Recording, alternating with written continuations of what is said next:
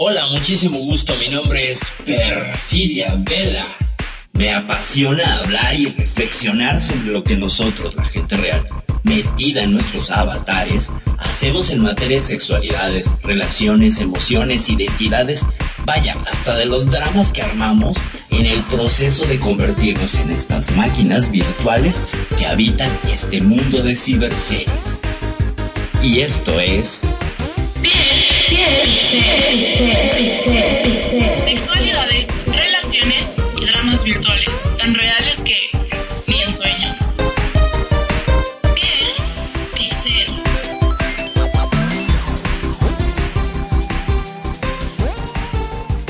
Buenas tardes, buenas noches, público de Radio Consentido. ¿Cómo están? Yo soy Perfidia Rogues. En esta emisión número 72, para que rime, 72 de Piel Pixel, programa donde hablamos sobre sexualidad, pareja, de relaciones virtuales y dramas que ni en sueños crees. Y tengo, tengo la fortuna y el gusto de que me acompaña, como todos los lunes, el director, maestro técnico y amigo compañero Magnum Dacun. Buenas noches, ¿cómo estás? Muy, pero muy buenas noches, mi estimada Perfi. Como siempre, un gusto, un placer enorme estar en este programa que me encanta. Me encanta porque siempre vamos aprendiendo. Y vaya el tema de la doble personalidad, por favor. Mira, sin ir más lejos, no hace mucho me encontré con un amigo. Le digo, che, loco, ¿cómo anda? Y me dice, eh, acá ando, qué sé yo, ando con unos problemas bárbaros. Eh, digo, ¿qué te pasa? Y no sé, dice, todos me andan diciendo que tengo doble personalidad, mi señora, dice que me estoy volviendo loco. Dice, ¿será cierto que tenés? Digo, ¿y por qué no vas a ver un profesional? Le digo, mira, justamente me encontré con un conocido, un pibe del barrio. Le digo que me dijo que ya se recibió, que está ejerciendo como psicólogo. Le digo, anda a verlo, le digo, capaz que te ayuda. Ah, dice, está bueno, lo voy a ir a ver. No va que al poco tiempo me, me lo encuentro, le digo, y lo fuiste a ver, cachate, sí, fui a verlo, estuve hablando con él, pero la verdad no, no, no me quiso hacer atender. ¿Pero por qué? Le digo, y imagínate, dice, lo voy a ver, le digo, mire, doctor, estoy desesperado, tengo, me parece que tengo problema de doble personalidad, le digo, problema de doble personalidad, ajá, me dijo, bueno, haga una cosa, dice, le doy el turno para este sábado a las 9 de la mañana, véngase. Bueno, perfecto. Eh, voy el sábado a las 9. Sí, sí, véngase tranquilo que lo hablamos los cuatro, me dijo. Dice, me parece que estaba más loco que yo ese. Dice, sí, claro. Sí, claro, sí, los cuatro. Bueno, hoy, hoy no solo vamos a hablar de la doble personalidad, vamos a hablar del trastorno disociativo de personalidad, que pues ha dado casos hasta de 23 personalidades en un solo cuerpo. Así que imagínate cuántos iban a hablar ahí en ese tema. No sé si ya habíamos hecho uno. Tengo la duda, tengo que checar nuestra lista. No creo. Hablamos de otros trastornos, pero en esta ocasión vamos a darle una mirada, pues desde la clínica y desde la, salud mental a lo que es el trastorno.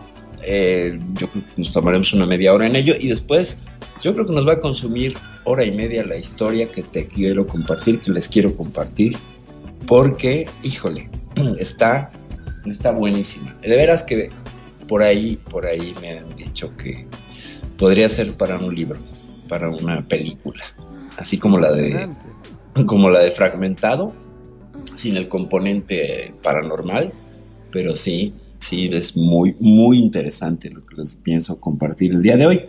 Y pues bueno, yo quiero eh, recordarles que estamos en diferentes plataformas que estamos en TuneIn, que estamos en Spotify, que estamos en Evox y que si te has perdido algún programa, pues puedes buscarnos en YouTube. ¿No es así, mi querido Macron? Así es, también estamos saliendo en vivo y en directo por Facebook Live. O sea que cualquiera de ellos que se conecten al Facebook nos van a estar escuchando también en vivo y en directo. Porque queremos estar por todos lados para que no te pierdas nada, ¿viste? Y si, si no, entra a nuestra página www.radioconsentido.blogspot.com.ar y ahí vas a encontrar no solamente el listado de todos los programas, sino también nuestra programación para que elijas y no te pierdas de absolutamente nada. Ahora te digo, hay algo que me llamó muchísimo la atención de esto, que vamos a estar hablando sobre un caso real o entendí mal. Sí, sobre un caso real, sobre un caso real. Un caso real y, y pues tiene como tres twists la historia muy interesantes, sobre todo el último es que te quedas así de wow, ¿no? Que es, es, una historia eh, que no, creo que la he compartido pocas veces aquí en Petit Comité con la gente, pero esta es la primera vez que lo voy a compartir en un programa y pues desde las visiones del análisis y de todo. El, el, contexto que requiere, ¿no? Pero antes de pasar al contexto, pues yo quiero decirles y recordarles que este es un programa de análisis y opinión que aborda el tema propuesto desde la perspectiva del ensayo. Se maneja bajo la especulación responsable y no pretende promulgar soluciones definitivas, verdades dadas o absolutas, recetas de cocina o fórmulas mágicas. Nos basamos siempre en la evidencia disponible, en la evidencia más eh, moderna y actual disponible y tratamos los temas desde un enfoque objetivo, humanista, científico, aperturista e incluyente siendo el hilo conductor a veces las opiniones y la propia experiencia subjetiva de no solo los conductores, sino el público, los participantes, la que le imprime el rumbo y los ritmos al programa. Por tanto, recordamos que este es un programa en vivo donde pues, puede suceder cualquier cosa y hacemos pues, lo mejor que podemos con las herramientas de las que disponemos. Saludamos a la gente que nos escucha en España, Estados Unidos, México, Argentina, Uruguay y en otras partes de, este, de esta bonita canica azul que es el planeta Tierra. Pues sin más, sin más por, por con las aclaraciones y anuncios este, parroquiales, vamos a darle de lleno al, al tema. Miren, el trastorno disociativo de personalidad antes se conocía como personalidad múltiple, ¿saben? Era eh, este resabio, este eh, arrastre cultural que venía de los setentas que tuvo un boom, de hecho tuvo un boom. El primer caso de, estos se, se remonta a 1971. Ahorita les voy a decir quién es el doctor que hace esta, este primer diagnóstico y empieza a destapar el interés sobre este tema. Y luego viene un libro que es paradigmático dentro de esta, esta característica de la salud mental, que es el libro de Civil. Y luego hicieron una película, no sé si la viste, Magnum. Ay, perdón, lo que pasa es que estoy muteando el, micro porque estoy con mucha tos. Y justamente ah. antes de comenzar el programa le había comentado de que eh, me pesqué un resfriado, porque aquí en mi país, en Argentina, está haciendo un frío impresionante. Y, eso que estamos en otoño y desgraciadamente ese frío, el aire tan frío me ha resfriado. Por eso estoy cada tanto muteo el micrófono para que no se escuche el... que, porque queda feo. Este, no, la verdad que... Sí, no, no la he visto, la verdad que no la he visto, pero mm, la voy a anotar como una de las películas dignas para ver entonces. Sí, es una, es una película, mm, es un poco pensada para televisión. En los 70 recuerden que se hacía mucha, mucha, este, ahí no sé cómo se llama, Comcast, no sé cómo se llaman estos sitcoms. Eh, películas pensadas en un formato para televisión. Y luego, pues ocasionalmente llegaban al, al cine esta película la, la, protagoniza una actriz cuyo nombre se me escapa siempre, eh, Meryl Maggie algo. Eh, el tema es que habla sobre la vida de Civil, una paciente paradigmática dentro de este tema que presentaba creo que cuatro o cinco personalidades. Ah, más recientemente existe en los Estados Unidos de Tara, que es una serie de televisión, también se la recomiendo muchísimo, sobre una mujer y sus seis u ocho personalidades que presenta ahí, entre ellas la de un veterano de Vietnam. Tiene a una mujer muy conservadora y tiene a una que es muy liberal. Y conforme vayamos eh, desarrollando el tema van a ver cómo hay un patrón en cuanto a los estereotipos que siguen las personas que sufren este trastorno. Bueno, como, como generalidades de los trastornos está englobada dentro de los trastornos disociativos. No es la única, hay otros. Pero sería una, una, un índice que eh, nos indicaría la diferencia por el sufrimiento de la persona en cuanto a cómo se fragmenta la propia identidad. Vamos a poner para todo nuestro público radio escucha un pequeño recordatorio que la identidad es esta percepción íntima y personalísima de quién soy y cómo soy, cómo me llamo, mi historia de vida, dónde nací, cuáles son mis padres, mis relaciones, mis estudios, mis sueños, mis sufrires, todo lo que implica casi mi narrativa biográfica tiene que ver con mi identidad. Pero, en el caso del trastorno disociativo de identidad, resulta que no solo hay una sola percepción. Ya podremos hablar después de cómo esta identidad que ponemos en juego utiliza máscaras, máscaras sociales, sociodinámicas. No somos las mismas personas con nuestros amigos que en el trabajo. No somos los mismos con nuestra familia que con la pareja. Cambiamos. Entonces desde ahí un poquillo de empatía también, porque no todos podemos decir, ah, estoy libre de pecado cuando somos buenísimos en saltar de una personalidad a otra? Magno, ¿no has notado esto en la vida real o te ha pasado? Eso es así, más de una vez lo he hablado, este, que no siempre actuamos de la misma forma. Es decir, cuando estamos con nuestra novia o con nuestra pareja, siempre nos comportamos hasta de forma, eh, podemos decir, eh, muy amoroso, hasta infantiles, porque empezamos, hola mi amorcito, mi cuchi cuchi, mi chuchi chuchi, ay como te gusta Actuamos hasta infantiles. Cuando estamos con nuestros padres somos de una forma, cuando estamos en el trabajo somos totalmente de otra, y cuando estamos con nuestros amigos también. O sea, que vamos adaptando nuestra personalidad o nuestra forma de ser en función a la gente que nos nos rodea. Ahora, con respecto a este trastorno, me estaba acordando de una película, la creo que se llamaba La Isla Siniestra, que trabajaba mm, DiCaprio. No sé si la has visto. Este, no lo vi. Que también se trataba de una cosa así, que él adoptaba un papel como de si fuese espía, una cosa así, o detective, ¿no? acá la cuestión es, siempre me ha quedado esa duda como bien dije, uno cuando está con los amigos se comporta de una forma y cuando está este, con los padres o con los jefes en su trabajo se comporta de otra. En el caso de estos trastornos de personalidad múltiple, es como hace uno habitualmente, que uno los elige, que dice, no, me voy a comportar de tal o cual manera, o son cosas totalmente distintas que uno no los puede manejar, como se veía, por ejemplo, en esta serie.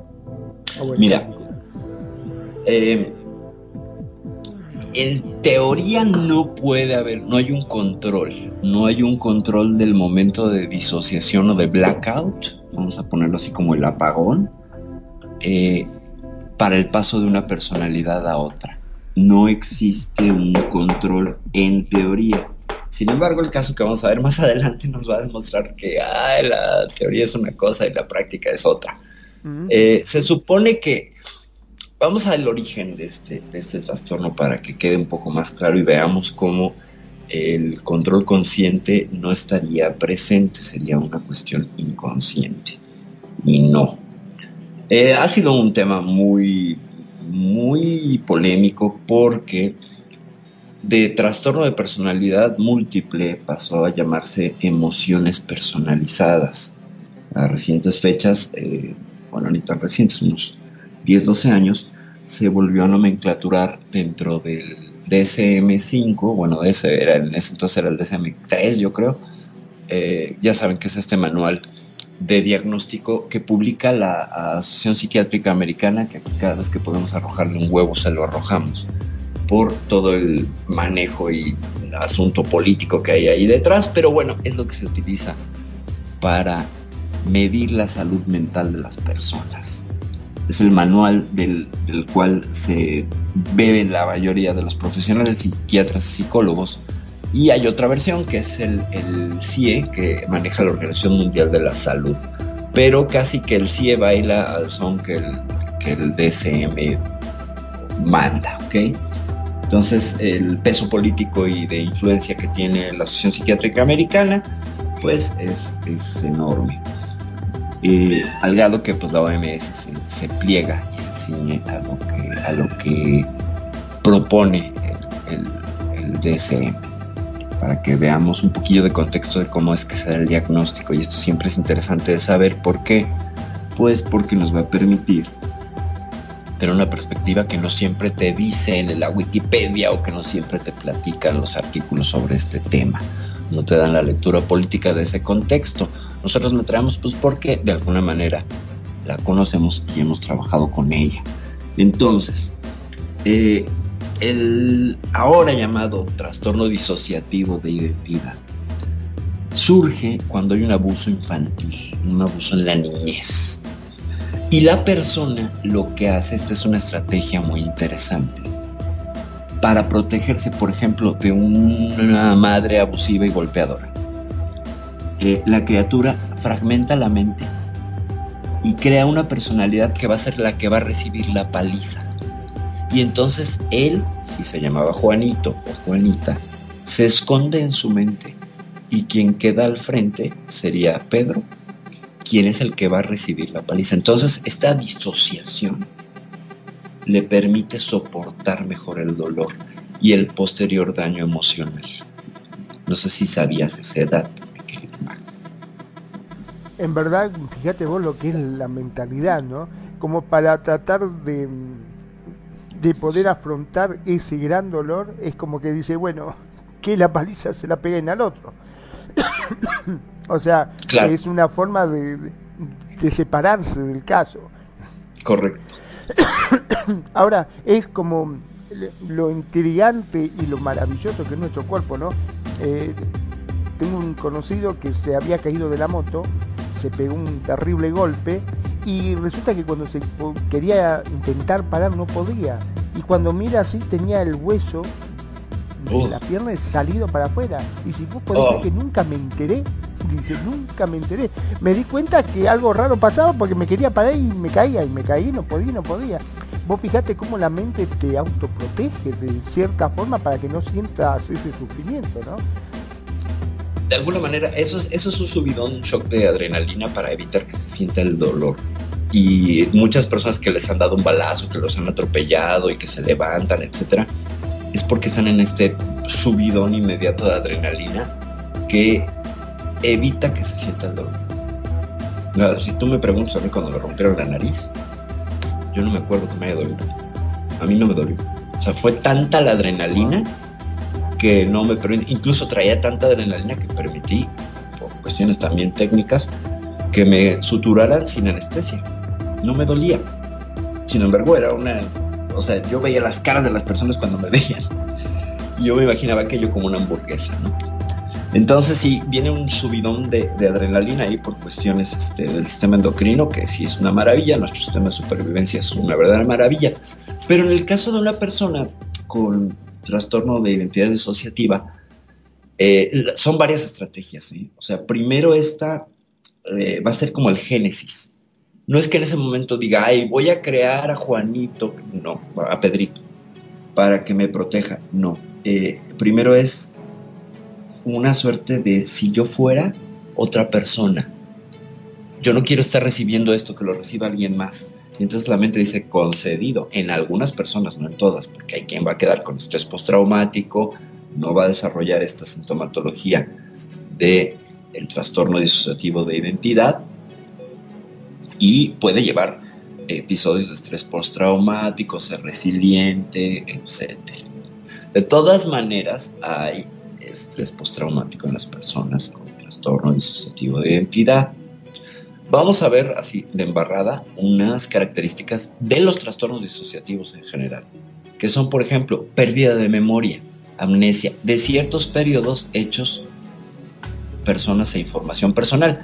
Aquí un poquillo más de neurociencias. La mente tiende a protegernos de aquello que nos duele mucho, borrando los recuerdos. Bueno, borrando comillas, como cuando tiras la basura en tu compu y siguen en el disco duro, igual en la mente humana está guardado en un lugar donde no accede la memoria consciente, pero con una hipnoterapia podrían llegar a ellos. Eh, una sensación de estar separado de ti mismo y de tus, em, de tus emociones. Esto es muy frecuente en las personas con trastornos disociativos. Hay otros. Por ejemplo, les voy a citar un trastorno disociativo muy cercano eh, sería la anorexia, porque está esta disociación con el cuerpo. Este cuerpo, este cuerpo está obeso, tengo que hacer lo que se adelgace. Y la, la vivencia es como en tercera persona. Y ahí se parecen un poquito. Eh, también existe una percepción de que las personas y todo lo que te rodea están distorsionados o son irreales.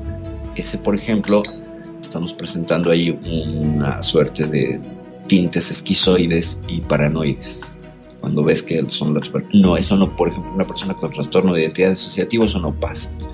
Pero sí les pasa un sentido confuso de la identidad. ¿Por qué? Pues porque les van a pasar una serie de cosas en su vida que les va a empezar a llamar la atención. Por ejemplo, alguien con este trastorno que nos ha dado cuenta que sufrió abuso en la infancia, puede encontrarse a un amigo que le diga, oye, ¿por qué no me saludaste en el metro el otro día que nos encontramos? Te vi y no me saludaste. Y la persona a la que es recriminado esto no se acuerda, porque quizás en el metro surgieron situaciones de estrés que le hicieron bloquearse y que la personalidad primera, el guardián protector primero, saliera. Y cuando esto sucede, viene el blackout, lo que es el apagón, es decir, no hay memoria hay lagunas mentales que solo pertenecerían, bueno, hay lagunas de memoria que solo pertenecerían a esa personalidad y esa personalidad podría narrarlas, pero el que le vamos a llamar en adelante arrendatario del cuerpo, porque haz de cuenta que es una casa y la personalidad original es el casero y va a invitar a otros que van a ser roomies y a veces no se conocen a habitarle su casa diagonalmente. ¿Ok? Diagonal, slash, mente. Casa, diagonalmente, cerebro, conciencia, etc.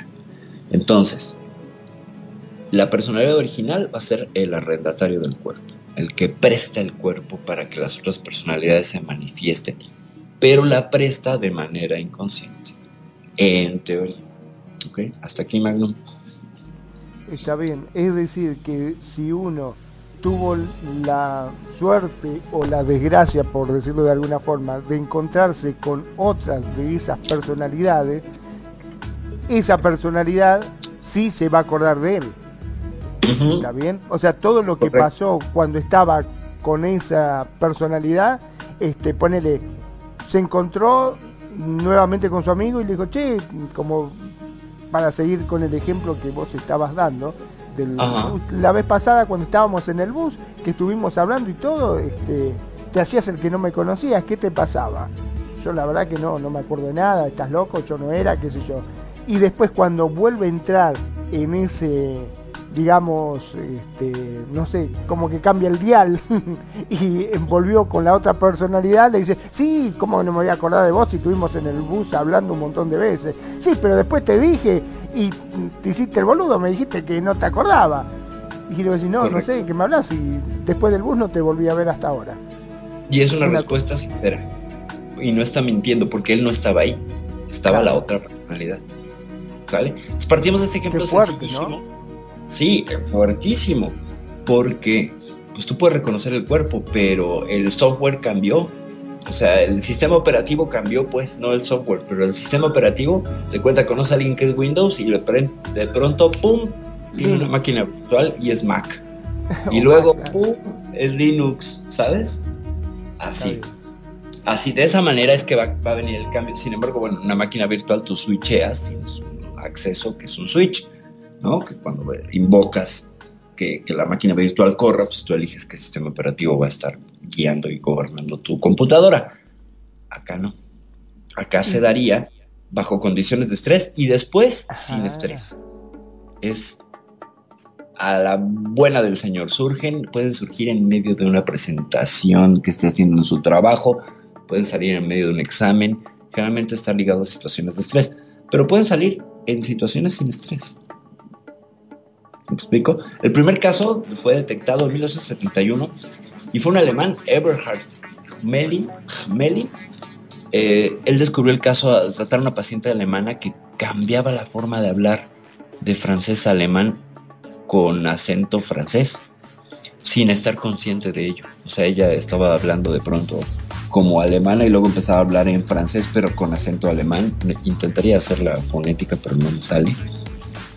Y ella no estaba consciente de esos cambios. O sea, él lo notó y le decía, ¿estás consciente? No, no estoy consciente, no me doy cuenta. Entonces la grabó y le mostró la grabación y ella se sorprendió muchísimo porque dijo, ¿cómo? Esa no soy yo.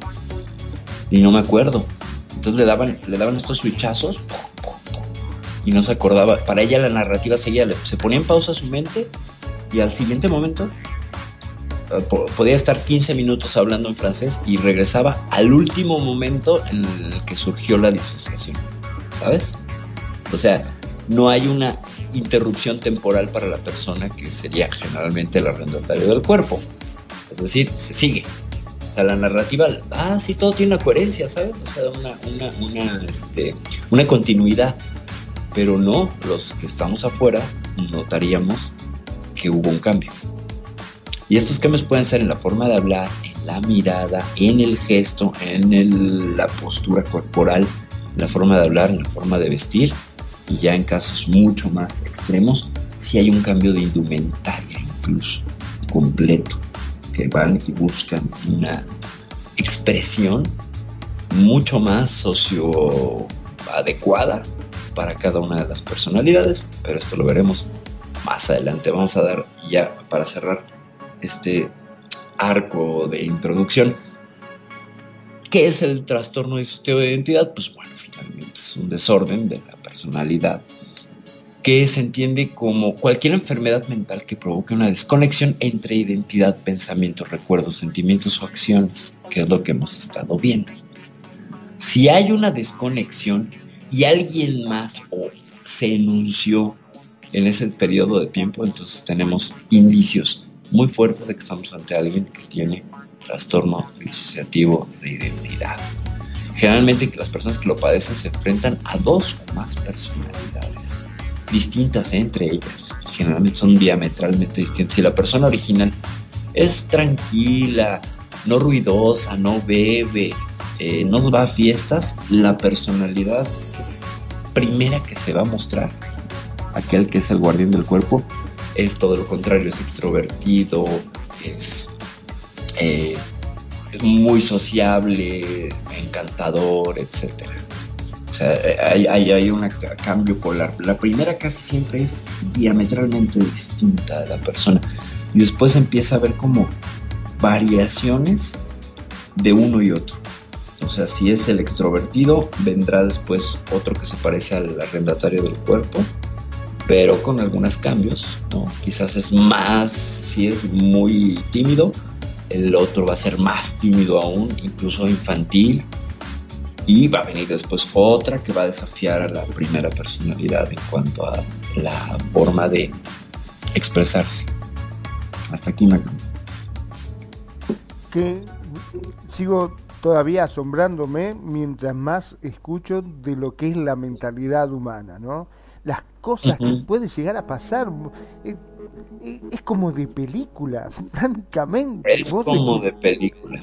Exactamente, que, que estás hablando con una persona y por una circunstancia, como vos dijiste, que puede ser cualquiera, ¿no? Determinante, una situación puede ser o de estrés, o de cambio de ropa, o porque simplemente se le fue el chip, o cambió de Windows a, a Mac y no te conoce o te habla de una forma totalmente distinta. Es increíble. Hasta puede llegar a, esto ya no sé si, puede ser posible, ¿no?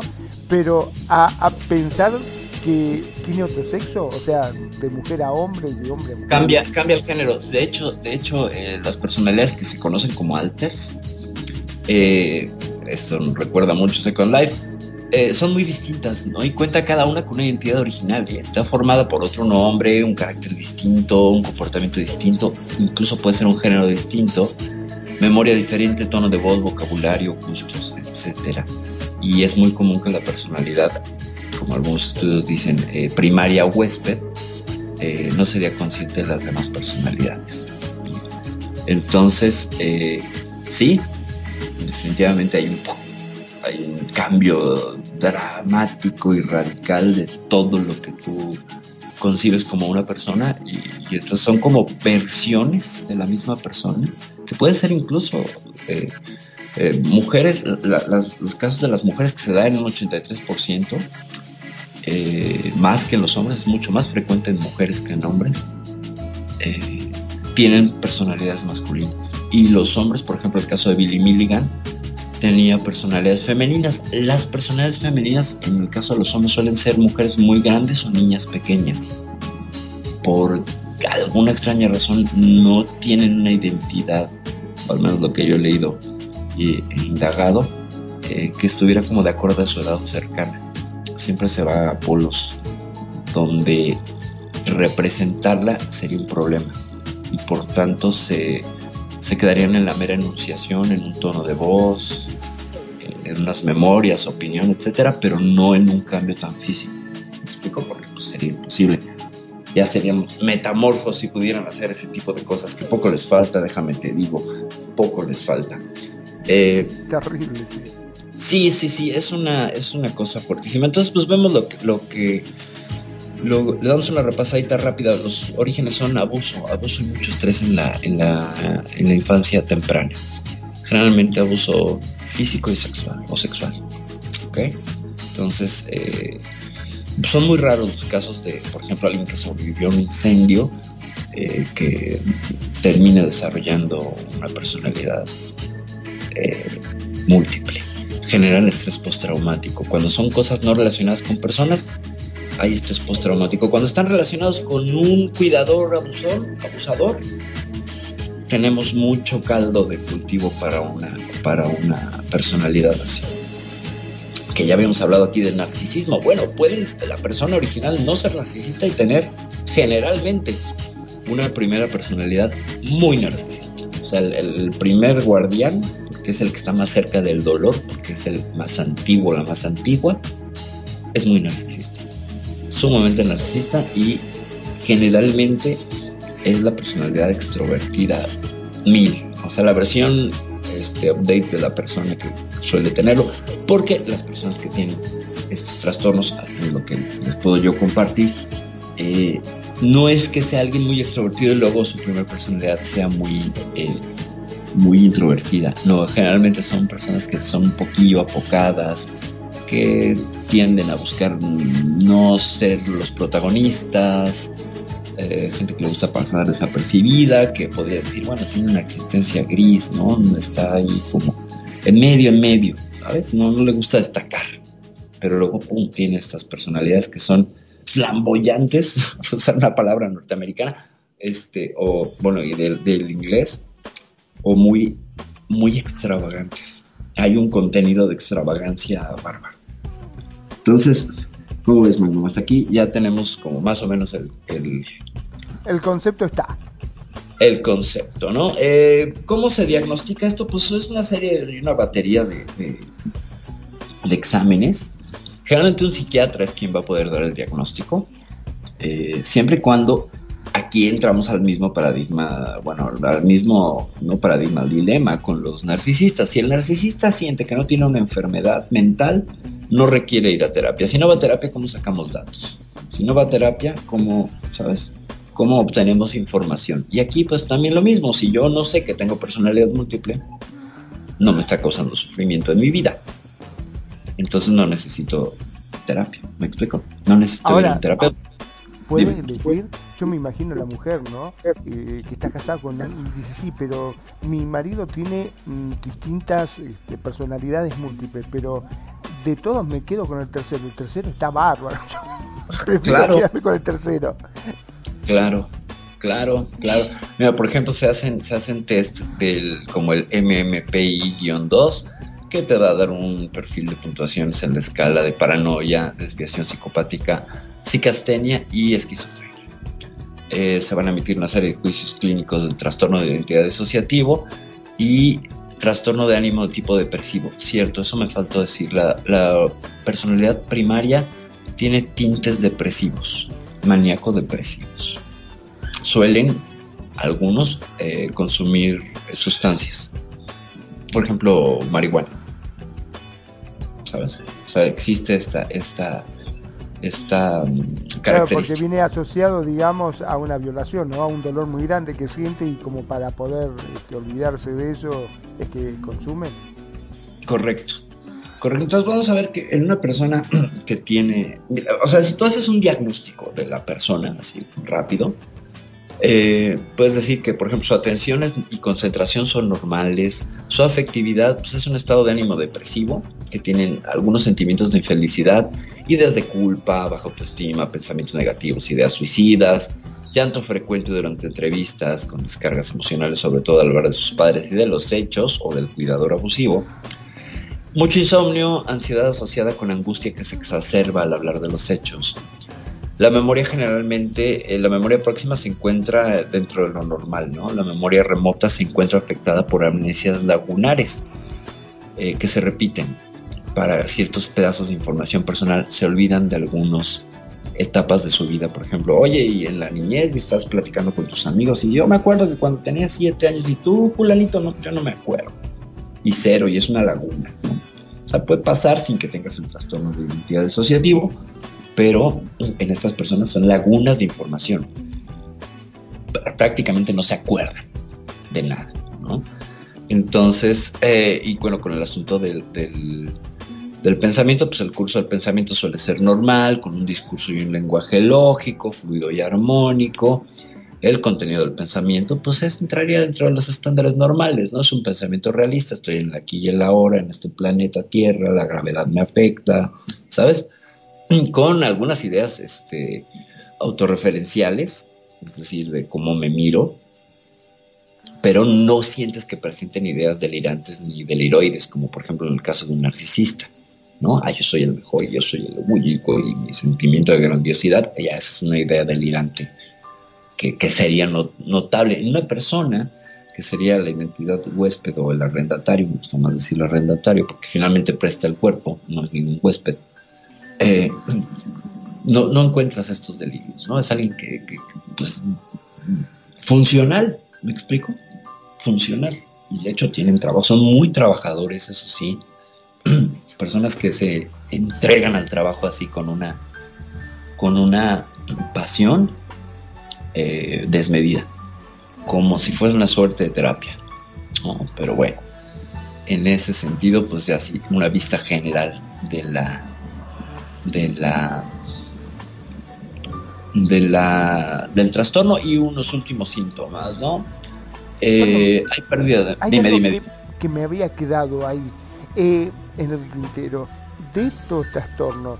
Puede ser que esta persona em, como bien dijiste, eh, puede llegar a, entenderse que esta persona puede retrotraerse cuando tenía, por decirte algo, 10 años, ser una persona de 30 y se cambia y dice, no, la verdad tengo 10, pero sigue siendo la misma, con la misma personalidad, todo igual, pero como si fuese un chico de 10 años.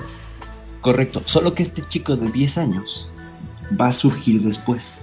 Él no va a ser el protector, de hecho, esa es la expresión del dolor del momento del abuso. Pero antes de él hay otras personalidades más fuertes que lo van a proteger. Si es que se llegan a conocer, porque no todos se conocen. Y luego se conocen y se ponen a dialogar entre ellos. Déjate cuento. No te la puedo creer. o sea, tener entre personalidades. Sí, claro. Sí, sí, sí. Ahorita con el caso que te voy a, te voy a compartir, pues es que tiene dos cosas que son unos componentes bárbaros. De veras, mano, que esto, eh, o sea, no es. Y además no está en el internet, entonces, si lo intentan buscar, no lo van a encontrar. Quizás el de Billy Milligan es una maravilla, porque son 23 personalidades. Imagínate toda la confusión, el drama y las situaciones. Es bastante, ¿no? Eh, el, extraordinario caso de Billy Milligan, si lo pueden buscar, es un libro un libro de por los 70 Me parece a mí mejor que, que Civil por la complejidad de las, de las situaciones al tener 23 personalidades. Ahorita les ahondaremos con el caso de Billy Milligan. También si quieren les platicamos un poco de Civil. Pero, pues bueno, hay tres grandes eh, características, bueno, no características, tres grandes trastornos disociativos. Este, existe la amnesia disociativa, que no es eh, sí el síntoma, el, trastorno como lo conocemos, ¿no? O sea, son lagunas mentales, no puedes recordar ciertos detalles de tu vida y esto te disocia, ¿ok? Por ejemplo, fueron toda la familia eh, a un viaje y esta persona no se acuerda. Y le causa angustia no acordarse. Y todos le dicen, es que ahí están las fotos. Pues que no me acuerdo. ¿Vale? Entonces eh, le pueden dar estos episodios, son episódicos, y pueden durar minutos, horas, y en casos pocos frecuentes, meses o años. O sea, es, ahí estaríamos disociando la personalidad. ¿Por qué? Porque parte de la narrativa autobiográfica está perdida en algún lugar. Alguien la está reteniendo o algo la está reteniendo. Aquí no es una personalidad. En el trastorno de identidad disociativo, estaríamos hablando de que hay quien empieza a retener pedazos de la memoria, que son personalidades que se empiezan a quedar con trozos de esa memoria. Una o varias identidades, que va a cambiar pues con gestos, con, con diferencias obvias en la voz, en la postura, etcétera, etcétera. Y hay diferencias en cuanto a la familiaridad de cada identidad con las demás. En general, eh, las personas con trastorno de identidad disociativo tienen amnesia disociativa y a menudo sufren fuga disociativa. Más adelante vamos a ver lo que es la fuga disociativa. Y ya existe eh, como una tercera categoría el trastorno de despersonalización, desrealización. Y esto implica una sensación continua episódica de desconexión, de estar fuera de uno mismo, observando tus acciones, sentimientos, pensamientos y a ti mismo como si fuera una película, ¿sabes? De hecho, fíjate qué curiosa es la, psicología. Hay un, un, ejercicio que es el del cine, cuando no puedes tener perspectiva sobre tus propias acciones, se juega al cine y entonces tú te sientas a ver tu película y empiezas a narrarle al terapeuta lo que estás haciendo, pero como si fueras alguien más como si te disociaras, como si no fueras tú. Entonces, Hablando de uno en tercera persona. Correcto, sí, es como si yo empezara a decir, bueno, ahorita Perfidia pues, está sentada en la estación de radio, está sosteniendo su bolso, está moviendo la manita, ¿no? Está sentada enfrente de Magnum, está hablando, ¿sabes? Y no es, yo estoy sentada en la estación, ¿sabes? O sea, esa es, es esta que también, bueno, ya nos podemos meter en cuestiones de la conciencia y el ser, que meterían en problemas esta teoría y le podrían agregar cosas o complementarla, pero no vamos a tocar esos puntos tan existenciales y casi espirituales. El tema es que si de pronto se nos van a a perder estas personas se van a desrealizar o sea sienten que están fuera de su cuerpo. Y más adelante vamos a ver cómo esto se da, se traslapan las tres situaciones en el mismo trastorno. O sea, cómo de pronto el usuario, el arrendatario del cuerpo, se siente que está viendo una película de otras personas que están haciendo un desmadre con su vida y con su cuerpo. Entonces, imagínate el nivel de complejidad. ¿Cómo ves, Magnum? Pues bueno, claro, porque inclusive pueden no estar de acuerdo con lo que están haciendo los demás, ¿no es cierto? Según su criterio. Generalmente, generalmente no está de acuerdo con lo que están haciendo los demás. ¿Por qué? Pues porque originalmente se crearon para protegerle, pero una vez que el, la amenaza desapareció, lo que queda es el guardián sin un propósito. Y entonces sale sin un propósito. Y como está cableada, cableado para proteger, cualquier situación le parece buena para tomarse ese papel. Y lo vamos a ver más adelante. Yo creo que sería momento ya de, dije media hora, le dimos 47 minutos a los, al marco teórico, ¿no? Hasta aquí, si no es impresionante, es impresionante, y realmente. Pasamos, pasamos a la historia que les quiero compartir. Magnum, ¿no tienes más dudas? ¿O sí tienes? Pero no, no, no, no, está, es que es increíble, realmente es increíble el hecho de que una persona pueda llegar a ser varias en forma simultánea y no tener noción al respecto. O sea, no saber y por más que vos le hables o comportarse como bien decías, como una criatura o como un siendo un hombre una mujer o como una mujer un hombre y con distintas formas, distintos rasgos, distintas características y distintas formas de, de expresarse que después no toma para nada conciencia de lo que le está pasando. Es, algo, pero realmente. Sí, sí, vos te pones a mirar y es de película, verdaderamente. Correcto. Bueno, pues, si, ya dicho esto, vamos a, tocar una situación que surgió por allí del 2012, 2013. Es este esta situación que les traemos y que les vamos a compartir. Eh, el protagonista de esta historia, llamémosle C, eh, está casado, tiene dos hijos, tiene una relación de, mm, que será 8 o 9 años, con una mujer que tenía una madre abusadora, muy abusadora, incluso no tenía relación con, con la mamá. A la mamá le vamos a llamar S. A la esposa de este hombre le vamos a llamar S. S lo que, lo que narra es que la mamá tenía unos episodios de crueldad bárbaros al grado de en Navidad prometerle un juguete a esta hija y envolverle una muñeca que recogió de la basura, sucia para dársela enfrente de la familia. Cuando los otros primos, hijos y demás recibían regalos nuevos. O sea, imagínense el nivel de dolor que puede haber en ella, la, manera de romper las ilusiones de una niña. O sea, es una cosa súper cruel. ¿Estamos de acuerdo? O sea, es. Porque, porque además ella, ella, se queda con las miradas de todos, la miran y como era una matriarca, su madre, no se atreven a cuestionarla ni a decir chitón ni nada, ¿no? Entonces suponían que, ese se había portado mal y que ese era el castigo. Ahora sí que ese era el castigo de ese. Y, y ella pues finge, finge felicidad y se pone a jugar con su muñeca que le faltaba un ojo, que estaba sucia, que estaba rota, que olía mal. Eso es lo que, lo que narra, por ejemplo, entre otros abusos. Entonces, les traigo este solo para que se den idea y marco de hasta dónde llegaban este tipo de abusos. Evidentemente, hubo otro tipo de abusos más fuertes que obligaron a ese a crear personalidades múltiples, a tener varias personas. Pero ¿cómo es que C, el marido, se da cuenta? Pues resulta que cuando estaban en los momentos muy cómodos y muy de intimidad, de pareja, lo que decías hace rato, que hablas como bebé y etcétera, ese permanecía mucho más tiempo en el papel como de una niña. ¿Sabes? O sea, era está bien chiquito, bonito, gordito, bla, bla, bla, y ya sabes, tiene un contexto, es parte de la intersubjetividad de cada pareja. Exacto.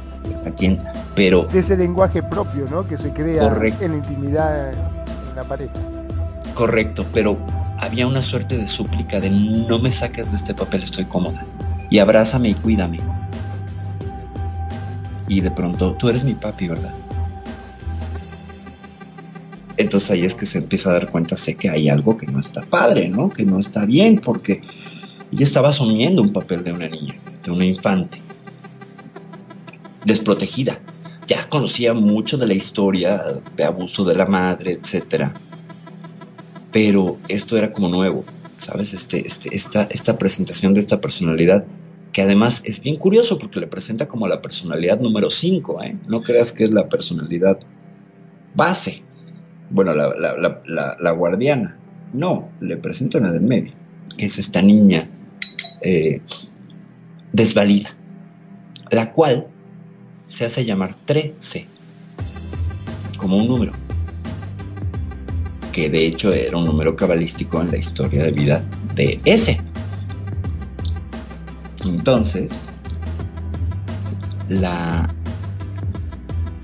la dinámica con entre C y S era mucho de traer de vuelta a esta niña y de hecho ella se nombra, dice yo soy 13, no te vayas a enojar, necesito tu protección. Y entonces pues el marido se queda, imagínate, ¿no? O sea, tengo esta mujer de, ya 25 años, 25, 25, 25, 25 años. Eh, ¿Cómo se queda? Se queda completamente choquea. Y pues lo primero es vaciarse, sí, en ternura y en yo te cuido, yo te voy a... No, pues a lo mejor está teniendo un episodio, ¿no? Pero cuando yo vio que se nombró y que el cuerpo le cambiaba, la actitud, la voz y la forma de tocarla. O sea, tú tocas a tu pareja y tiene una sensación, una contextura, una consistencia. Lo que narra C es que al tocarla era como frágil como, como, si fuera una chiquita, ¿sabes? Y se hacía bolita y, En realidad 13 era un número, pero la edad de 13 era menor, 6, 7 años. No, no es que tuviera 13 años, tenía 6, 7 años y se hacía llamar 13. Como el número de la mala suerte, ¿sabes? O sea, empezaron a surgir este tipo de significados un poco oscuros. Entonces, esto después de algunos meses de estar en esta dinámica, pues que ya se había vuelto incluso cotidiano, ¿no? Oye, hoy no vas a sacar a 13, hoy no necesita a 13 que la apapachen, que la cuiden, que, que, le sirva un cereal, que, ¿sabes? Que le traiga una muñeca. Sobre todo hay, una, hay un momento en el que 13 pide una muñeca. Y ¿Puede llegar la familia a enamorarse de ese personaje y pretender que está todo bien? Ah, vamos a verlo más adelante porque aquí también la familia implica y se involucra. Sí, claro, claro que puede pasar. O sea, cuando lo hablas como familia, se supone que se puede integrar. Claro, por supuesto. Entonces, vos decís que es una criatura que tiene 13 años y decís, bueno, mira, papá se siente una criatura, pero la verdad que, hablando mal y pronto, ¿no? No jode, no molesta, es tierna, es dulce y es un rato que está y bueno, vamos a aceptarlo así como, como es, qué sé yo. Ajá, ajá, correcto. Bueno, en algún momento 13 pide una muñeca. Creo que para restañar aquel momento horrible de la Navidad que les compartí. Y sí, de hecho también son épocas navideñas y se le compró una muñeca, la mejor, la mejor, por supuesto. Y le dan la muñeca. El rostro de esa mujer que nos narra, ¿sí? No tenía precio. Era una sorpresa y un gusto y una felicidad y un que daba gusto verlas. Que, que daba gusto y que enternecía las lágrimas. Y los beneficios en ese, en la personalidad de la mujer adulta, eran notorios. Porque una vez sanada esta niña interna que se expresaba, vaya, no cualquiera, ¿no? O sea, cuando te hablan de tu niño interno, pues es una entidad un poco abstracta, pero aquí la teníamos, ¿no? O sea, y se manifestaba. Tenía voz, voto, este, opinión. Eh, ella era, estaba mucho más alegre, cantaba, salía un poco como de esta situación patosa en la que, en la que estaba, ¿sabes? Eh, más propositiva, más. Entonces, C se da cuenta que hay una correlación, ¿no? no tiene que, que ser un genio para darse cuenta de ello, y en la medida que se cuide a 13, S es una mujer incluso más amorosa, más cariñosa y mucho más responsiva en la intimidad. O sea, había una correlación marcada. Bueno, para C, pues todo está muy bien, ¿no? O sea, hay una chica, muy chica, viviendo dentro de su esposa y pues no molesta, no sale en momentos que son difíciles, no sale en momentos inadecuados, no sale cuando están los niños, porque ellos lo estaban criando. Tenían un chiquito de nueve, de la pareja anterior de ese, y una niña de dos, tres años que estaban criando. Entonces, eh, no interrumpía el diario vivir. Sin embargo, el referente de, bueno, está esta niña, pero ¿qué otras más puede haber? Porque ahora ya me cae el 20, piénsase. Él tiene actitudes que no parece ella. O sea, si ya me mostró esta, de pronto el otro día que estaban ellos en una reunión, notó a ese con una mirada diferente. No era 13, era otra mujer. y diametralmente opuesta a él. Nota esto y dice, bueno, pues a lo mejor mi paranoia, ¿no? Y mi percepción. Ellos van después a una presentación muy cerca de, donde vivía, eh, donde hay una banda tocando en vivo. Y ciertamente eran chicos muy jóvenes los de la banda, muy talentosos. Y se da cuenta, sé que de pronto ese está mm, pasándose un poquito de la línea de lo que sería cualquier fan con los chicos. ¿Me explico? Estaban ellos en primera fila. Y había una suerte de coqueteo por parte de ese con el bajista de la banda. Y le parece muy raro, por supuesto. Y por supuesto, pues esto genera una escena de celos como en cualquier pareja, ¿no? O sea, ¿qué le andas viendo? Etcétera, etcétera. Obviamente se siente sumamente cuestionado y confrontado. Pero no deja de tener esta sensación en la boca de, que no era su mujer, que era otra. Entonces en el calor de la discusión le dice, no eras tú, ¿verdad? No eras tú la que estaba coqueteando. ¿Quién era? Y ese le dice, es otra S, que le vamos a llamar su, SU. Dice, era Susan. Así, Susan. Y entonces C se queda como de, bueno, pues quién es, chicos es Susana, ¿no? O sea, a mí que me la presenten. Y resulta que Susana es la personalidad que enfrenta a la madre violentadora, la que se encarga de recibir los golpes y el abuso. Y se manifiesta. ¿Por qué? Porque ya se había abierto esa grieta de seguridad y de tranquilidad como para poder manifestarse. Entonces, ese que era mucho más fuerte que 13 se manifiesta. Y, por supuesto, Susana no anda con C. Es una mujer más joven, mucho más exhibicionista, mucho más extrovertida y mucho más abierta, por decirlo en pocas palabras. Hasta aquí. Qué, impresionante. O sea, claro, era como tener otra mujer totalmente distinta a su lado. Correcto. Correcto. Y que no le importaba por ahí tener una fire con, cualquiera. Pues, es que se, empieza a cernir ese, ese, esa sombra, ¿no? Entonces, C le dice ese, deja salir a Susana. Y ese cierra los ojos, le cambia la cara nos comparten es que le cambia la cara. Se suelta el cabello, cambia la actitud corporal, cambia el parado, cambia la voz, cambia la mirada. Y le dice, hola, soy Susana. ¿Qué quieres? ¡Wow! Te vuela la cabeza eso. Te vuela la cabeza. Y se va a una esquina así como ¿qué es esto? ¿No? O sea, que, ¿no? Lo que nos compartes es que, Dios mío, ¿no? O sea, esta mujer ya cambió. Agarra y iba, y esa iba maquillada esta presentación. Pero una vez que sale Susana, retoca el maquillaje mucho más. Y incluso se quita la.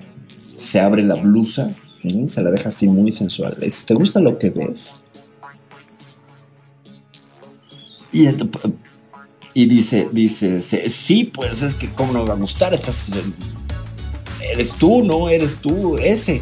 No, yo soy Susana, no soy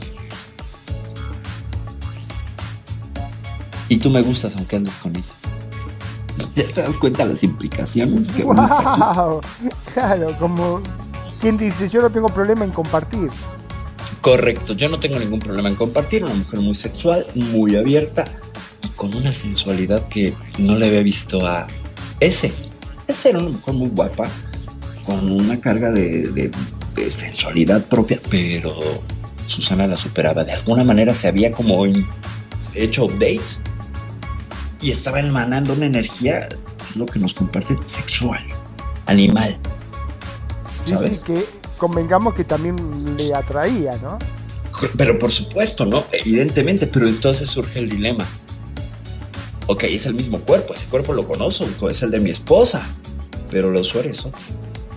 ¿Es infidelidad? No es infidelidad. ¿Dónde está ese? Para preguntarle qué opina. Y entonces cuando hace esto, decirle, regresa a ese, regresa a ese. Susana cierra los ojos, se agacha, voltea hacia el tocador que tenían allí, toma unos lentes, se los pone, se recoge el cabello, se despinta la boca y le dice, ese no puede salir. Y ya controlé a Susana, soy Joana. Tengo 45 años. ¡La miércoles! ¿Qué se te ofrece? Yo estoy aquí para informarte que ya te habrás dado cuenta que somos varias. Y sé, por supuesto, no, si no necesito ser un genio, ¿no? Evidentemente. ¿Cuántas son? Que es la pregunta obligada. Entonces le dice, le dice Joana, que se acerca muy como haría una mujer mayor, con mucho cuidado y con mucho de corazón, como un poco como maestra de escuela, ¿sabes? Y le dice, aquí no, vayamos a un café y hablemos. Pero llévame, quiero salir. Y entonces se lleva a Joana a tomar un café, donde Joana le cuenta cómo es que todo esto sucede. Entonces en el café, ya te imaginarás, ¿no? que incluso tomó notas. Porque pues tenía una, una situación de, llevar una documentación de cosas interesantes en su vida y dijo, pues yo no me lo pierdo, siempre traía un cuadernillo para tomar notas, un vademecum, y pum, pum, pum. Incluso le dijo, ¿puedo tomar notas? Sí, puedes tomar notas. Resulta que a partir de uno de los abusos de la madre, surge Susana, que es la más fuerte, que es la que está más en contacto con el dolor y que es la que se hace cargo de recibir los golpes, vamos a decirlo así, toqueteos y demás por parte de la mamá. ¿Ok? El componente lascivo sexual de Susana se entiende allí. ¿Sabes? O sea, en, lo que ella recibe lo va a expresar. Desde la parte sexual. La parte de la violencia también, porque también resulta que más adelante Susana se pone violenta y parte de todo el enojo queda contenido en otra personalidad que no quieren dejar salir. Pero sucedía así en la cabeza de ese. Ella cuenta que ella veía el mundo como vemos todos con dos ojos, pero para ella eran dos ventanas. Y en su mente había varias puertas en una habitación circular en medio había una silla con una suerte de luz de seguidor. La personalidad que abría una puerta y salía y se sentaba ahí era la que iba a operar el cuerpo, me explico. ¿Te queda claro? Entonces, tenía la capacidad de otorgarles tiempo de escenario, ¿sabes? Dice que a veces se saltaban solas y que muchas veces ese tuvo que fingir que vaya, es que aquí, te vuela la cabeza, Mago. Muchas veces C estuvo con ese, pero estaban sus otras personalidades simulando ser ese. Simulando ser la dueña del cuerpo, porque son muy hábiles para mimetizarla. Y ahí sí había blackouts. Y ahí sí había, sí había episodios que no se acordaba, porque habían tenido problemillas de, oye, es que el otro día que estuvimos tú y yo, qué apasionada, que no sé qué, oye, no me acuerdo qué día, qué pasó, que no sé qué, y la otra se angustiaba y surgía una bronca y me estás acusando y bla, bla, bla. No, era Susana que estaba tomando el papel de ese para tener placer. Porque cuando se presenta Susana le dice, yo ya te conozco. o sea, te conozco sexualmente, pues. Mira vos. Entonces, pues también surge la duda de, bueno, ¿y la niña? No, la niña no. O sea, las personalidades adultas. Entonces, platicando con, con, con Joana, que es pues muy como una maestra, que no se quitó los lentes nunca, el chongo y la actitud. Eh, por ejemplo, ese y Susana si fumaban y Joana odiaba el cigarro, al grado de que se le notaba que no, no, aquí no fumen, etc. Eh, había más personalidades. Y a veces las puertas podían ser cuatro y otros días ocho y otros días doce. Ya tenemos tres cuatro personalidades. Es la arrendataria del cuerpo, Susana la primera, Joana la segunda y trece, que sería como la quinta. Sí, pero entre ellas podían adoptar la personalidad de ese. Es correcto entre ellas. Algunas sí, por ejemplo, a... Porque convengamos que entonces sabía de la existencia de ese. Eh, sí, y sabían y se conocían y discutían, porque en esa plática se ponen a pelearse Susana y Joana por el cuerpo en un café y empiezan a discutir y de tú cállate estúpida, no tienes que estar aquí y no, a mí no me digas estúpida, tú eres una loca, que no sé qué, que, ¿sabes? Pero cambios de tono de voz, de se soltaba el pelo, se lo acomodaba, se ponía los dientes, se los quitaba, ¿sabes? Y a veces ya quedaba ahí un revoltijo. Dios, qué impresionante. Finalmente Joana termina convenciendo a Susana de que se meta, de que solo hay una silla, que no pueden compartir la silla, es decir, el escenario, y que por el bien de, de ese, espere su turno. Y que Joana iba a estar un rato más, que era raro que saliera, y que la dejara estar para explicar las cosas. Incluso le dice, para tu conveniencia, porque ya sé que no lo quieres a él. Y el otro así, ¿no? Sé así como de, güey, ¿qué? ¿Cómo que no me quiere? Y Joana así de, ups, perdón, pero pues es que si no te quiere, te ve como una amenaza para su vida. O sea, la pareja tiene una personalidad que buscaría dinamitar la relación porque ve a C como una amenaza en su vida. ¿Qué tal? ¿Qué tal hasta aquí? Increíble. Bueno, vos fíjate que vendría a ser básicamente como el, no podría decir la vida real porque todo esto se trata de la vida real, ¿no? En la cual este uno actúa y piensa lo mejor para uno y entre estas mismas personalidades se cuestionaban de que le convenía o no. ¿Por qué vas a estar a tomar, eh, digamos, este cuerpo cuando yo soy mejor que vos? Correcto, correcto. Y cada una con un ego. Y cada una con un ego. Bueno, cada uno porque el número cuatro es un varón que salió después ese varón que se llamaba Demian. Salió después. Y era pues un chico como de 19, 20 años. Mm, vale madres, aquí decimos en México, así como despreocupado por la vida.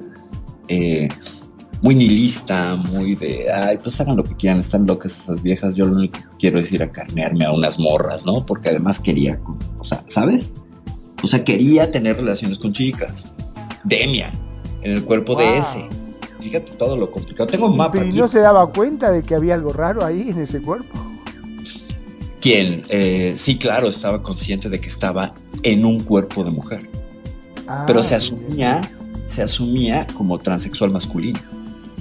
Ah, o sea, decía yo nací en el cuerpo equivocado. O sea, además de todo tenía una cuestión de disforia de género. Y con también. Además ahí metida, claro. Sí, sí, sí, sí, sí, sí. Pero pues era un cabrón. O sea, era un cabrón que mamacita y, así, ¿sabes? O sea, así de, de, de, poquillo vulgar, pues. Pero por otro lado, un poco, se parecía mucho a Joana porque también traía lentes, porque también, ¿sabes? Mucho así. Entonces, una mezcla ahí un tanto rara ves que refiere 12 personalidades, ¿no? Y entonces, pues bueno, ya tenemos 5.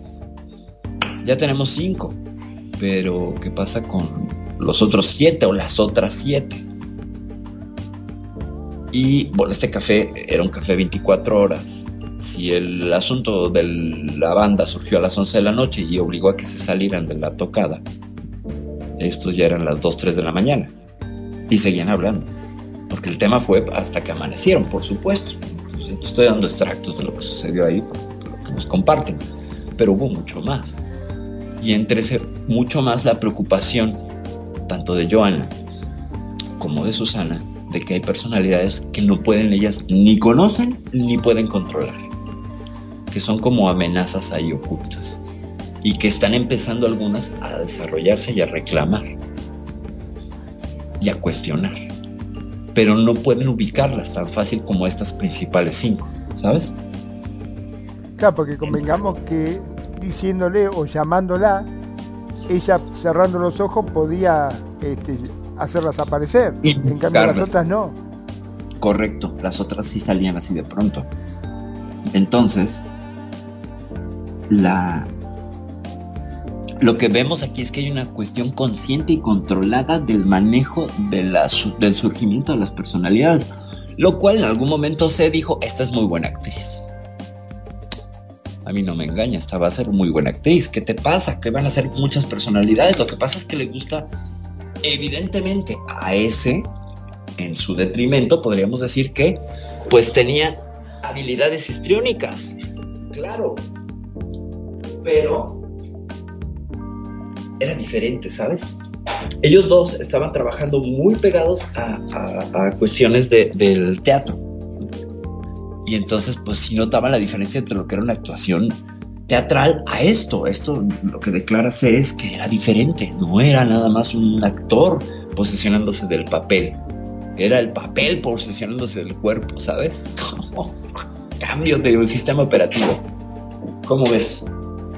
Qué impresionante, la verdad que, que wow. Ahora también, ¿no? ¿Qué trabajo para esta persona, psicólogo, psiquiatra? Porque ya la verdad que cuando se trata de un caso así, ¿quién lo atiende? ¿Un psicólogo o un psiquiatra? Un psicólogo o un psiquiatra, ciertamente. Un psicólogo o un psiquiatra. Cualquiera independientemente. Cualquiera, sí. El psicólogo lo que va a hacer es eh, tomar una una, no puede hacer el diagnóstico, él puede llevar el, seguimiento de la terapia de integración, que es lo que se hace para tratar de solucionar este problema. Coadyuvado por algunos ansiolíticos que recetaría el psiquiatra. Entonces, en este caso, hubo una reticencia completa por parte de, de ese a ser diagnosticada. Pero pero hablando de arrendatarios y de cosas de que se rentan y todo, CIS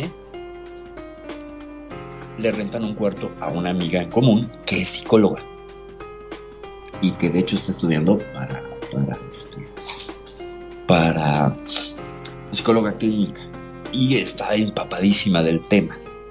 Entonces, pues es con quien convive también. Y en algún momento la psicóloga se da cuenta ¿sabes? Pues era el psicólogo que llegaba aquí, cenaban juntos, desayunaban juntos y cada quien hacía su vida y todo el rollo, ¿no? Pero en la cohabitación y coexistencia con, la psicóloga, pues lo que, el papel que funge ella es un poco de la que hace el diagnóstico. La que hace el diagnóstico. Entonces se, se acerca, por supuesto, a la psicóloga, que vamos a llamarla A, eh, y le dice, oye, ¿cómo ves esto? No, pues ya me había dado cuenta. Por esto, por esto, por esto, por esto, por esto y por esto. Y entonces, pues es que no quiere tomar terapia. Yo la convenzo, no te preocupes. Mala praxis por parte de A. Porque entonces eh, esto va más adelante en la historia, porque también A tiene un papel aquí un poco oscuro y raro dentro de la historia. El tema es que aquí es donde se empieza a poner la cosa un poco más complicada y peliaguda. Porque eh, independientemente de toda esta situación de las relaciones con una mujer que tiene cinco personalidades detectables, eh, las cosas entre C y S no estaban tan bien como pareja. Entonces, de alguna manera, surge el tema de la infidelidad. Y C es quien se mueve primero, quien decide engañar a ese. Cuando se enteran las otras, te platico. Te platico la historia. Ahora también el tema, ¿no? ¿Cómo hace para divorciarse? ¿Se tiene que divorciar de cada una de esas personalidades? Porque se supone que con todas está casada. Eh, sí y no, porque en realidad solo tenía una relación con ese. Legal, una relación con ese. Ah, las demás no. No, las demás no, no, nunca había habido un contrato ni nada. Ellos vivían en concubinato, nunca se casaron, pero se crean derechos. Y pues vivió aquí en la Ciudad de México, vivieron juntos mucho rato. Entonces ya había derechos, había cosas legales, etc. Bueno, entonces eh, surge el tema de la, de la infidelidad. Esto aproximadamente dos años después de la revelación de las personalidades y convivencias esporádicas juegos en el sentido de, bueno, pues ahora voy a salir con Susana, ahora voy a salir con Joana, ¿sabes? Un poco en ese sentido. Pero eh, siempre cuidando de que no hubiera un engaño, ¿sabes? O sea, había mucho énfasis en que salgan como amigos, ¿no? Pero era un sufrir cuando salía con Susana porque pues Susana se sentía una mujer soltera. ¿Sabes? Claro, totalmente. Pero, Sí, pero hay, ¿Cuál es el problema? Entonces se super arreglaba, se producía, se una pérrima y llamaba mucho la atención. Entonces, evidentemente, si salía en un lugar donde había que baile, el otro tenía que comerse y morderse las pelotas porque la sacaban a bailar, creyendo que estaba soltera. ¿Me explico? Cuando ya había hecho acuerdos de, pues nada más bailo y ya. Y luego andaba queriendo negociar besitos y no sé qué, ¿sabes? O sea, cada vez era un poquito más. Entonces era invocar a Joana para que se calmara, para que la controlara. Pero Susana iba ganando fuerza y fuerza y fuerza. Y lo que le dio la fuerza y él, la excusa para volver a ser una protectora de ese fue la infidelidad. Entonces, como ya lo veía como una amenaza C, dijo, ahora te voy a combatir. En la forma de, yo tomo lo mío. Sin embargo, con una estrategia. Como confrontaron a C por la infidelidad, le dijo S, pues me voy a ver con un exnovio y tú no puedes hacer absolutamente nada. O sea, tú ya me fuiste infiel, reclamo lo mío. Justo. Quid pro quo. Va. Entonces al otro, otra vez, ya había practicado morderse las pelotas, pues se las volvió a morder. Y sale una noche ese con, con un exnovio y pues lo regresa, regresa hasta la mañana siguiente. Obviamente pasó todo lo que tenía que pasar, ¿no? Y entonces, ¡pum! Fractura tremenda en esa relación, ¿no? O sea, eso se volvió... Entonces, pues se, vuelve una suerte de, bueno, ya me hice, te hice y el juego de poder y te voy a hacer y yo vuelvo a hacer y voy a deshacer. Entonces, un poco se cae en este juego y entonces, pues de aquella amante, otra amante y otra amante y a la tercera amante se enamora. Se enamora. De a quien llamaremos E. ¡Oh! Ok, sí, tienes que estar muy atento y el público también tiene que estar muy atento. E es una exmodelo que está estudiando eh, gastronomía. Diametralmente diferente a ese es una mujer alta, de complexión un tanto gruesa, de, huesos grandes, eh, voluptuosa, etcétera. Y E es chaparrita, menudita, delgadita, de muy buen cuerpo, rostro hermoso, ambas son muy hermosas. Y pues empieza una relación. Porque pues, entre el trinomio Susana, Joana y ese, eh, pues seguían teniendo contacto con el exnovio generalmente. Y eso ya se había vuelto una relación abierta, no consensuada. Me explico, más bien por parte de ambos ya habían dicho, bueno, pues vamos a hacer un desmadre con esto y pues, Sí, ya como que aparte también, digamos que otro no le quedaba, ¿no? Correcto. El caso es que eh, en estos juegos de, que las parejas les encanta jugar con este tipo de cosas, eh, de, ca- de andar caminando por el infierno a ver qué tanto me quemo. eh, ese se da cuenta de la relación con E, de C y E. Y entonces le dice, a ver, preséntamela. ¿Qué es más Susana? Según lo que nos comentan aquí. Entonces, ese le dice, pues ah, quiero conocer ¿no? tu, a tu morrita. Y ahí va C de babas y las presenta. Y las presenta.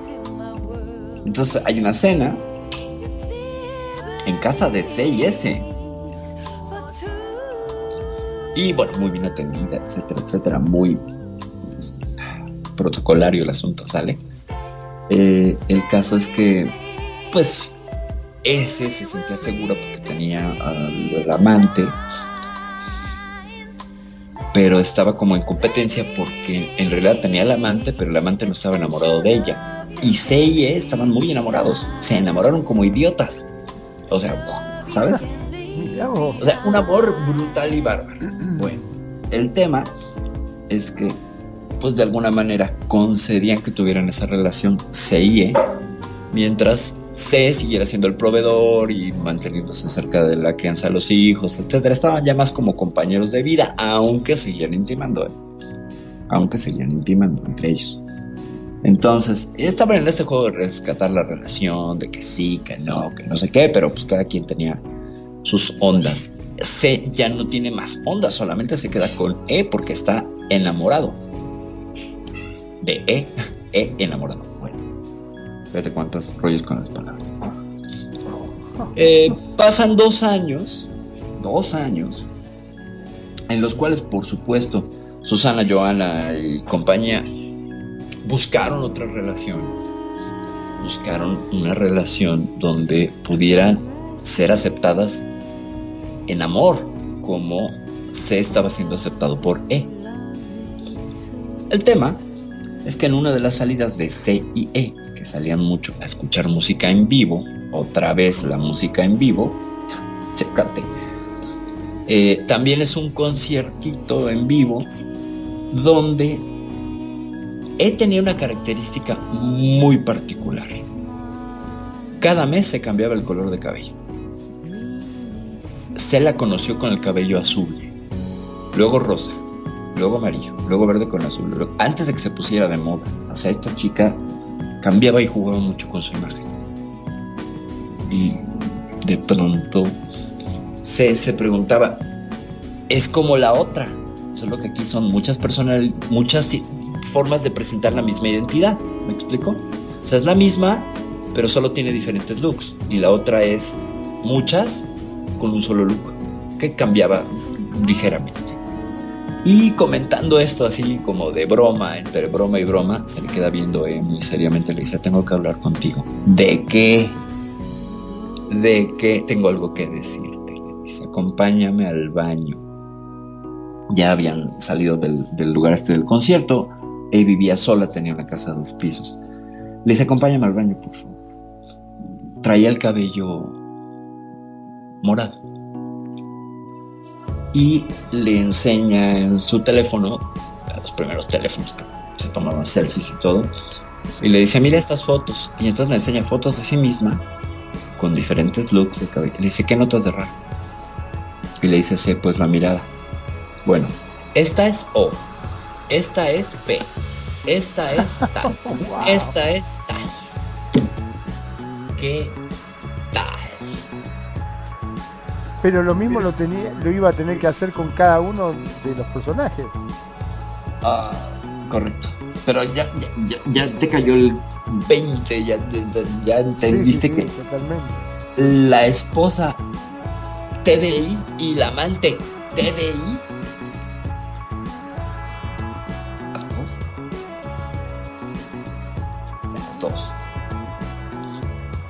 entonces evidentemente sé que dice bueno esto ya lo conozco no digo mejor lo que voy a seguir mañana me compro un boleto de la lotería y seguramente me lo saco sí obviamente. ¿Qué, ¿Qué, posibilidades hay de que esto surge, surge y suceda pues muy, muy, pocas, ¿estás de acuerdo? O sea, si ya con la historia de ese es para volarte los, la tapa de los sesos, entra un, otro personaje que además trae este bagaje. Evidentemente se corrió a terapia, dijo, pero ¿por qué las atraigo? ¿Me explico? Impresionante, sí, Pero ¿por qué las atraigo?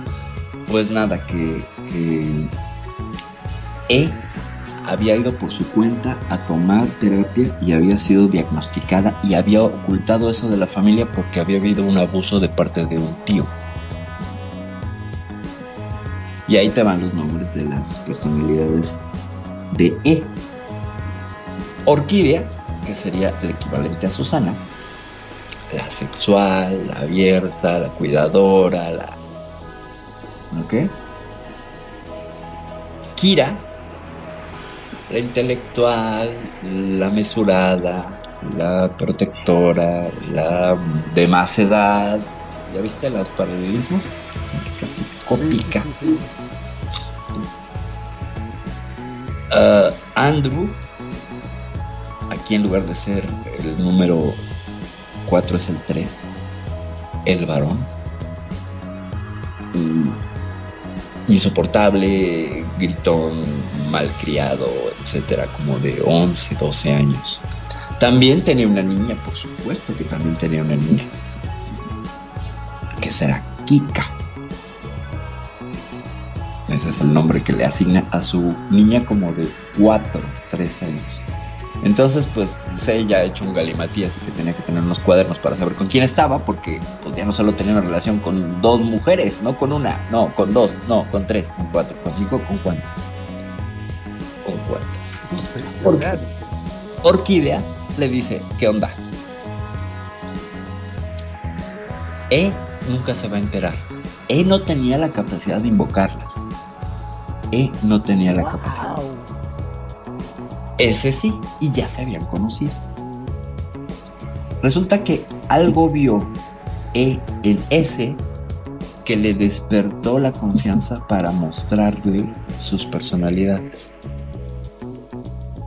Entonces, Orquídea decide empezar una relación con C, a espaldas de E, y a espaldas, por supuesto, de S y de todas las demás.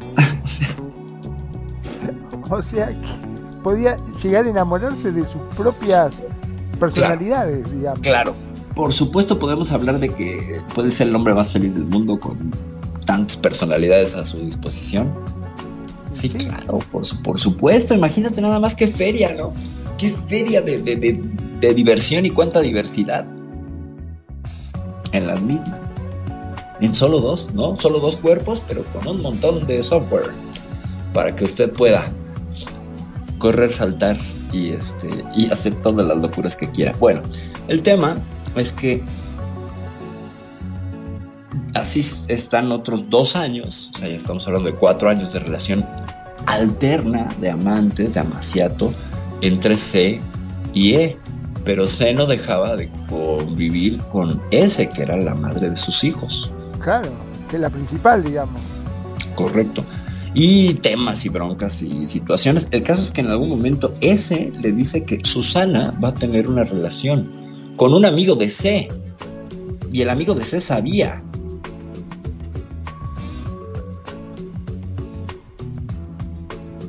Entonces empieza esa relación que parece que es que encuentra un poco Susana el amor. O sea, el tipo con el que estaba sabía de las personalidades. Entonces le habían quitado incluso el poder a C de ser el guardián o el que, sabía el, contenedor de esas identidades. O sea, el que, sabía, el aliado, ¿no? El, asociado aliado que sabía de esas personalidades. Mientras tanto, la crisis empieza a estallar en E, que empieza a tener estos blackouts donde Orquídea, que además era una narcisista encubierta y manipuladora de lo peor, eh, crea una relación alterna con su compañero de trabajo.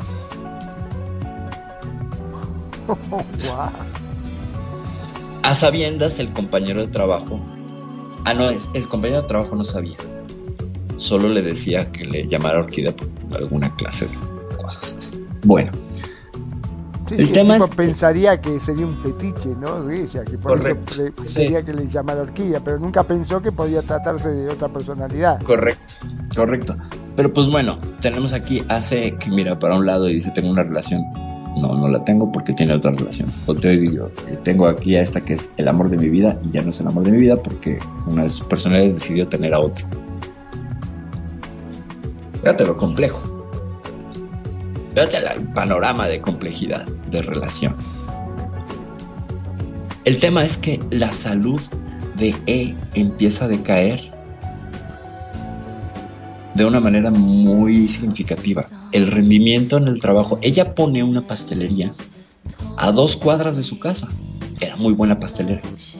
Y con el tipo que se asocia, pues ya tenía experiencia en pastelerías y les empezó a ir muy bien, pero muy bien. Entonces, eh, ahí en, la convivencia diaria del negocio y todo es que se da la, la relación. Lo que hacían estos era cerrar, si cerraban a las 7, cerraban a las seis y media y no salían hasta las 10 de la noche. Entonces sé que llegaba a visitar a E como a las 8, después de haber estado con S. Eh, pues llegaba y, oye, oigan, ¿dónde está E? ¿No? Le preguntaban a la le preguntaba a la familia, y la familia, pues es que no sale de allá, ya nos preocupó, ¿no? Dijo que había de otro lado, pero pues dijo que está ahí metida. Porque, ah, no, hacía esta dinámica, pero decía que iba a comprar insumos a las 7, 8 de la noche, lo cual era muy raro porque eso se compra temprano. Y la descubrieron saliendo por la parte de atrás del local. Este, pues despeinada y en una situación que dices, pues se acaban de cuchiplanchar, pues. Claro. Bueno, y eso lo revela una hermana de, de E, que le tenía mucho cariño a C. Para eso sé un cinicazo porque nunca le informó a la familia que tenía otra relación. o sea, era el novio oficial, ¿sabes? No tenía otra relación con ese y todas sus personalidades. Entonces,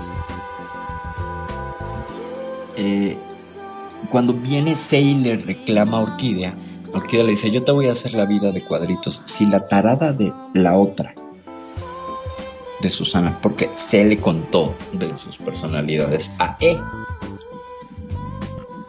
Y entonces le dice, Orquídea, si la tarada de Susana no te ha hecho sufrir, yo sí te voy a hacer sufrir. Así. Y entonces empezaron las llamadas en la noche, en la cual se escuchaba la voz de E. Mi amor, mi amor, ¿me ayudas? Auxilio, por favor, no sé dónde estoy, ayúdame. Te necesito y empezaba a llorar. Entonces el otro, ¿qué pasó? ¿Qué te pasó? Que no sé qué. Y se veía la risa de Orquídea y le decía, la tengo secuestrada. Y si no vienes, la voy a cortar con un cuchillo. ¡Wow!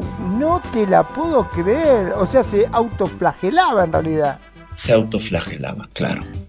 Claro. Lo que narra la hermana de E es que la encontraba muchas veces tapada de la cabeza, sentada en, su cama, hablando por teléfono, que eran esos momentos de esas llamadas, de esas llamadas de amenaza y de extorsión y tortura, y eran todo el tiempo. Eran todo el Podría llegar hasta matarse sin darse cuenta. Exactamente. Entonces, entonces, eh, la familia estaba preocupada, la familia de E estaba muy preocupada por el descenso ciertamente que se notaba en su en su salud, se le veían los ojos, estaba ojerosa, estaba como consumida, ¿sabes? Solo se rehacía cuando eh, salía en esta avatar de orquídea. Entonces, el...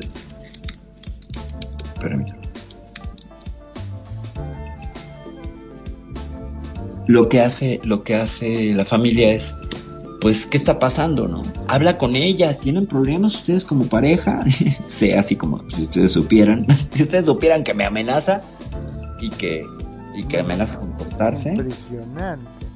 En una de esas se sale de viaje por cuestiones de trabajo y Orquídea le llama durante el viaje para decirle, ahora sí que estás lejos y que no puedes regresar. La voy a matar. Y la otra lloraba y se oía la voz de Erika. Ah, y se oía la voz. Llore y llore, la voz de. Bueno, eh, esto llevó pues, a un punto en el cual empezó a tener problemas con la familia porque la que tomó el cuerpo de E fue Orquídea, que tenía la misma capacidad de Susana, Joana y todas las demás de imitar a la usuaria original. Entonces para la familia seguía siendo E, pero era Orquídea. La que estaba manejando todo. La que estaba con la relación con este tipo, este, llevando unas malversaciones financieras tremendas, eh, bárbaras.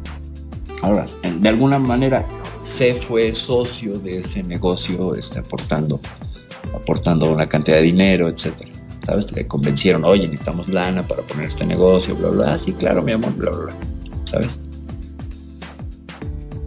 Entonces, dinero que nunca regresó, por supuesto, ¿no? Se lo tiraron un desmadre porque se fueron juntos de viaje hoy el, el que llamaremos B chica que bueno, no pinta mucho la historia, nada más sirvió ahí como de, sí, sí, sí. ¿sabes? Bueno, entonces, en algún momento eh, no sale E de la, de, la, de la pastelería. Ya no sale, la familia va y la busca y no sale y saben que está ahí encerrada y les dice, lárguense y váyanse y bla, bla, bla, bla, bla. Solo voy a hablar con C. Y ahí tienes a la familia buscando a C. Ya iba C a rescatar a E.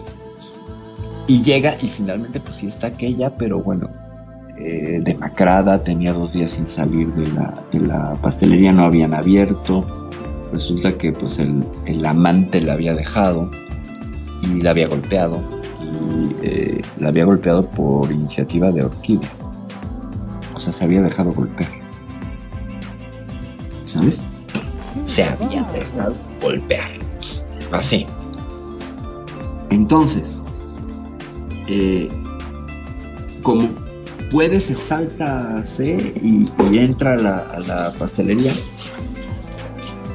Y eh, pues ubica a la otra que está eh, como si hubiera consumido barbitúricos, como si hubiera estado en una sobredosis, eh, que parece que era parte de las amenazas también de O, de, pues, este, automorirla, ¿no? Como dirían en algunos este, en algunas plataformas para no utilizar la palabra la palabra con S donde uno se quita la vida a sí mismo entonces eh, la llevan a la casa sacan consiguen las llaves abren levantan la cortina la sacan llegan a la casa y estando en la casa eh, se les revela a la familia lo que estaba pasando porque no sabían qué pasaba y se les dice pues nada mientras estaba acostada en, el sofá E eh, hay un, reunión familiar donde están los papás de los tíos, los primos, lo de una familia extendida enorme, eran como 12 personas.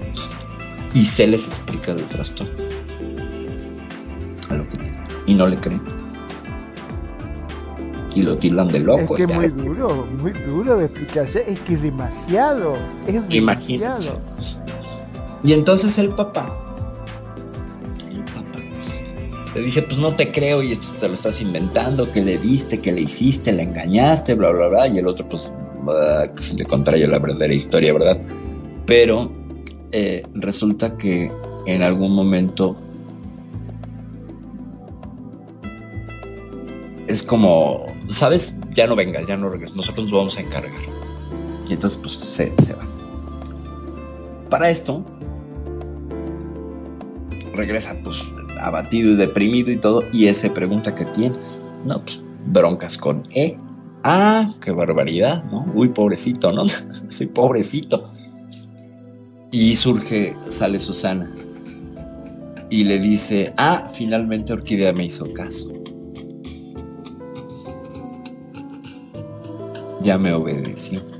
O sea, Susana y Orquídea tenían comunicación. Impresionante. Te digo que peor que una película todo esto. ¿eh? Bueno, se te, yo te dije que estaba para libro y para película. Entonces, parece que Susana, a petición de Orquídea, le pidió un plan para acabar con E, porque a Susana le convenía que E no estuviera para que S se quedara con C, madre, eh, y finalmente pues pudieran rehacer su relación.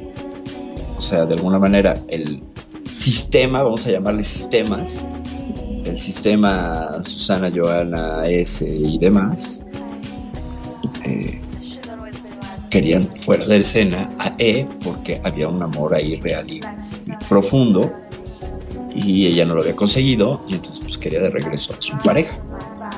Pero ¿cuál puede llegar en, digamos, en, en la vida real a matar una de estas personalidades a la otra sin dañar el cuerpo en sí? Eh, justo hay un conflicto que se da ahí, porque aquí he hablado poco de, he hablado poco de Kira, que es la negociadora, la, que, la, que en E hacía que Orquídea no dañara a E. Kira era la que contenía y la que recibía a veces el daño emocional casi siempre. Porque en algún momento Kira le pide a C que vaya con ella para tomarse un café y le cuenta cómo está la situación y le revela de la comunicación también de Susana y Orquídea. Le dice, pero ¿por qué no me lo habías dicho antes? Pues porque no me lo habías preguntado. Pero como la bronca con E es que las personalidades salían, pues ve a saber si quieres, no era como lo con la otra de ver, quiero ver a Susana, quiero ver a Joana, quiero ver a Demian. No, aquí es, quiero ver, a ver qué sale, ¿no? o sea, y evidentemente lo mismo, cambio de gestos de ojo, de, cara, de postura, de todo igual. Igual. Igualito. O sea, la misma sintomatología, misma situación, por dos. ¿Cómo concluye esta historia? Esta historia concluye con días después de que le avisa sea la familia de E la condición. Eh, Orquídea tiene un exabrupto y está atrincherada en su cocina con un cuchillo amenazando a sus papás. Porque, quién sabe qué pasa, que como que la confrontan y entonces la otra les empieza a manifestar las personalidades en una situación de estrés, vemos de nuevo el estrés. Eh, la lleva a extremo y entonces sale su personalidad más fuerte a defender a grado de que estaba con un cuchillo. ¿Y ustedes quiénes son, viejos desgraciados? Bla, bla, que permitieron el acoso y el abuso y bla, bla, bla. Y ahorita voy a desquitar. Y la otra lloraba, ¿no? Previamente, cuando empezó toda la situación, la mamá de E llamó a C y se, trasladó y llegó. Y justo en ese momento llegó. Llegó y entonces, eh, pues le tocó hacer las veces de desarmar a la loca con una escoba y eh, tuvo que desarmar a la loca con una escoba le dio un escobazo en la mano y le quitó el cuchillo, con el cual sí estaba muy amenazante y muy agresiva y como enrabietada, como si tuviera rabia. Y pues la tuvo que reducir y la tuvieron que sedar. Allí terminó la, la, situación con, las personalidades de, de E en cuanto a su manifestación más eh, social, ¿no? Porque después vino un, un periodo de descanso, la internaron, llevó tratamiento psicológico y ya nada más regresaron Kira y E. Parecía que Orquídea había desaparecido, pero pues esto sonaba a película de Agatha Christie, ahí estaba. ¿Me explico? Ahí está. Eh, por el lado de C y de, de S, eh, la relación todavía dura unos cuantos años más.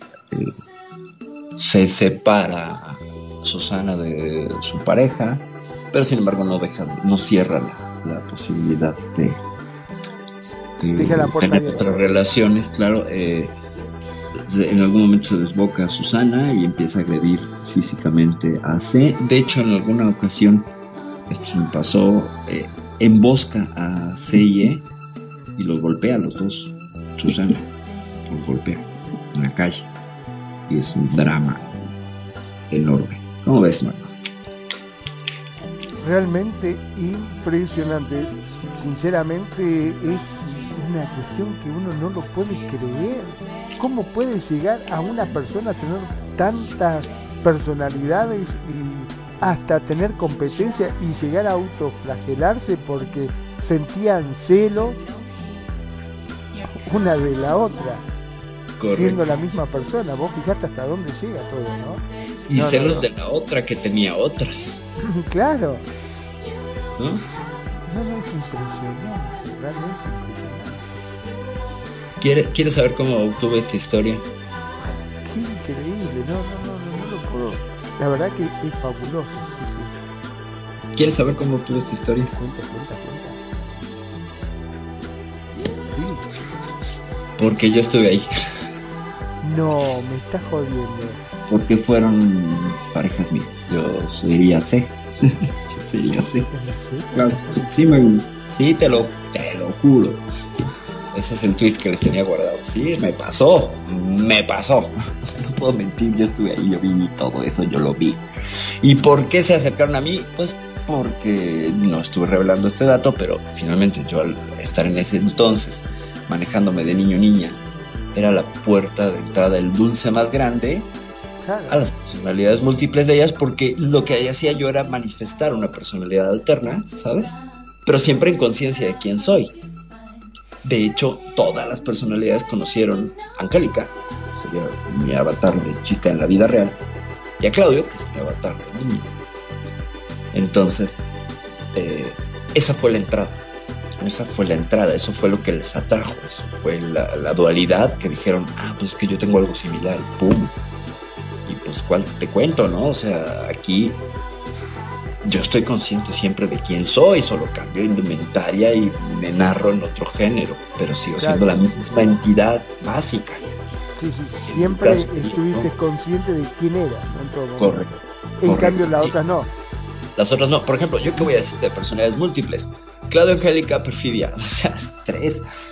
Pero bueno, Perfidia es para acá, para Second Life, etcétera. E-, ese desdoblamiento, para que lo entiendan un poco, lo hacemos todos con nuestros avatares. Sí, sí, ¿no? Ahora imagínate a alguien que tenía, en el caso de, de, de ese, eh, todas estas personalidades y en el caso de todas estas otras. Sí, esto era lo que quería yo compartirles un poco en tercera persona para que sonara mucho más interesante. Si yo vengo y lo digo así, pues igual no me creen, pero no, gente, me pasó. Me pasó y siempre que lo he narrado, hay muchos más tints y otras cosas en la historia. Si quisieras preguntar, man, tenemos 8 o 10 minutos todavía. No, no, es increíble. Y esta persona, se, al final, ¿cómo quedó? ¿Quién? Ese. Eh, varió su identidad. Lo último que sé es que se asume como alguien género variante, que era lo que yo me asumía entonces. Pero siempre con control. Eh, parece que sí, parece que sí. Eh, cuando yo me separé de ella en 2014, las manifestaciones de múltiples personalidades estaban muy reducidas, ya estaban muy reducidas, ya casi no se manifestaban. Y eh, a inicios de ese 2014, por injerencia de ese, también terminó la relación con E. Entonces, eh, pues no, e, e, se cambió de ciudad, ahora se casó, tiene un hijo, una hija. Me, les perdí la pista a una, bueno, a la otra no puedo porque es la mamá mis hijos. Eh, es, el, es el punto. Y ella lo habla así, de hecho nuestra banda neurótica tenía una canción que se llamaba Todas Yo. Y la letra decía, hablaba básicamente sobre las personalidades múltiples. Nuestra mejor canción, la que más pegaba en cuanto a performance y todo, porque nos peleábamos en el escenario. Eh, no, y además faltaba X, que era una de las personalidades de ese. X era la que cantaba. La que salía a cantar en un show, ¿qué pasaba si X no se presentaba? Tenía que empezar a darle, por favor, que salga llamada, llamada, y si no salía. Eh, lo tenía que hacer. Y si no, pues estaba yo ahí para. para Salvar la papa. Pues ella era la voz principal y yo obviamente pensaba todas las canciones y podía hacerlo perfectamente. Entonces, no, eso afortunadamente nunca salió. Lo que sí salió de pronto es que un día andaba ahí eh, Susana echando desmadre. Este en la escena y coqueteando con todo el mundo, ¿no? Pero pues bueno, o sea, yo ya, ya, parece entonces, ya. Ya estaba. metía, no, ni la metía ya era City. Pero sin embargo, todo lo de la banda y todo eh, se detuvo antes de conocer a E. O sea, a él no le tocó el tiempo de las bandas, nada. Él la conoció en 2008, la banda justo en ese mismo 2008 se detuvo y ya no le tocó, le tocó, le tocó ver fotos y bla, bla, bla. Pero eh, sí, como de que salían y hacían cada cosa. Lo más angustiante de toda esta historia que yo te puedo contar son las llamadas a la noche, angustiantes, amenazantes, estresantes. Yo no me imagino que te llamara diciendo por favor y, y sobre todo vos del otro lado que conocés cuál es la verdadera historia, ¿cómo reaccionás? ¿Cómo reaccionas? Exacto. Porque, no ¿Qué haces? No, no, vas a llamar a la policía, ni tampoco vas a salir. O sea, es, muy raro todo. No sabés cómo, qué es lo que tenés que hacer en ese momento. Sinceramente, yo no sabría qué hacer. Imagínate. Yo tampoco sabía qué hacer. Era una angustia impresionante. Y sobre todo, la llamada en el camión cuando iba yo para una ciudad del centro del país a dar una clase que me dijo, ahora sí me la voy a echar y me la voy a escabechar y no sé qué, y la otra la oías casi al mismo tiempo, como si fueran dos personas sollozar, tenía una habilidad para cambiar las voces inmediatamente, impactante, o se grababa, no lo sé, no lo sé, porque también está toda una lectura que le he dado al paso del tiempo a todo esto, es que todo fue un montaje por parte de E, que entendió yo y narró y dijo, bueno, no va a ser tan importante como tu pareja porque lo que te tiene con ella es la personalidad múltiple. Entonces yo me voy a fingir que tengo personalidades múltiples. O sea, siempre tendré esa duda. Siempre, ah, siempre tendré esa duda. Porque convengamos que de esa forma podía lograr cosas que de otra forma no. Pues no necesitaba, yo estaba perdida y completamente enamorada de ella. Total y completamente enamorada de ella. Total. Los miedos por parte de ella siempre estaban presentes. Correcto, correcto. Pues sí, así de, así de, así de, de este, de complejo se llegó a poner el asunto. Sí, estaban los, los míos, aunque mira, dudo, sigo dudando, porque lo que yo vi, esos cambios de mirada, esos cambios, eso no lo actúas, eso no se aprende, eso, es algo que surge. Y viene, mirando después eh, información sobre grupos de apoyo, eh, buscamos hacer un grupo de apoyo para personas con TDI que no funcionó muy bien, tuvimos un par de reuniones. Eh, lo malo es que no sabíamos cuántos miembros podíamos recibir, ¿verdad? Eso siempre es un chiste que se puede hacer. Porque, pues imagínate cuántas personas. Llegué a conocer a otras personas con el trastorno después, por supuesto, eh, pero ya con la intención de conocerlas. ¿Me explico? O sea, busco gente que tenga trastorno y alguien respondió, ¿me explico? No como pareja, no porque me quedara un atavismo, no, no, no. Era por el asunto terapéutico, básicamente. Y lo estábamos poniendo ese y yo. O sea, queríamos un grupo de discusión y apoyo entre personas que tuvieran, esta, esta característica, ¿no? Pero pues ya lo que veíamos es que había mucho faker, ¿eh? mucha gente que fingía. Ahí sí se notaba. Decías, no, este no sí lo hablaba yo con, con, ese y con las demás. Y les decía, ¿cómo ven? No, esta no es, esta es una actriz que no sé qué. Esa desgraciada loca con la que anduviste, esa sí era, decían. Decían Susana y compañía.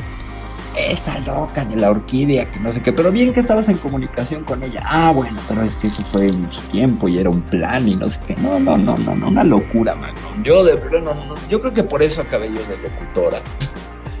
con toda esa historia con toda esa historia, que la verdad es que puedo decirlo aquí y ahora eh, con mucho cariño y pese a todo el sufrimiento y todo, qué grandes lecciones de vida me trajeron esas vivencias.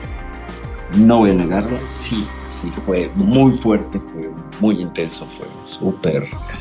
Eh, ¿Y entre nosotros te afectó? Sí, claro, pero por supuesto, sí, todavía debe haber una que otra secuela, pues yo he seguido, yo a partir de, ese truene, finalmente, pues cargando todo eso y esos duelos, esos multiduelos, es que empecé a, buscar respuestas y pues, ya me acerqué un par de años después a un rito iniciático donde probé ayahuasca, peyote, bla, bla, bla, con tal de que las cosas se calmaran porque yo estaba hecho un desastre. O sea, yo caí en una depresión, Magnum, que... Mm, a mis hijos me tenían que levantar del cuarto que hiciera algo porque pues, estaba tirada y sin bañarme, sin cuidarme, así. O sea, ese grado, sí, hubo secuelas, claro que hubo secuelas, por supuesto que hubo secuelas. Y Sí, sí, sí. en lo personal, ¿no te generó ese, eh, una personalidad extra? No, me- mira, a mí me han dicho siempre que en lugar de cumplir años cumplo identidades. Entonces, yo puedo brincar, sí, o sea, no tengo una bronca. Eh, fíjate, la identidad como activista sería Angélica Risco.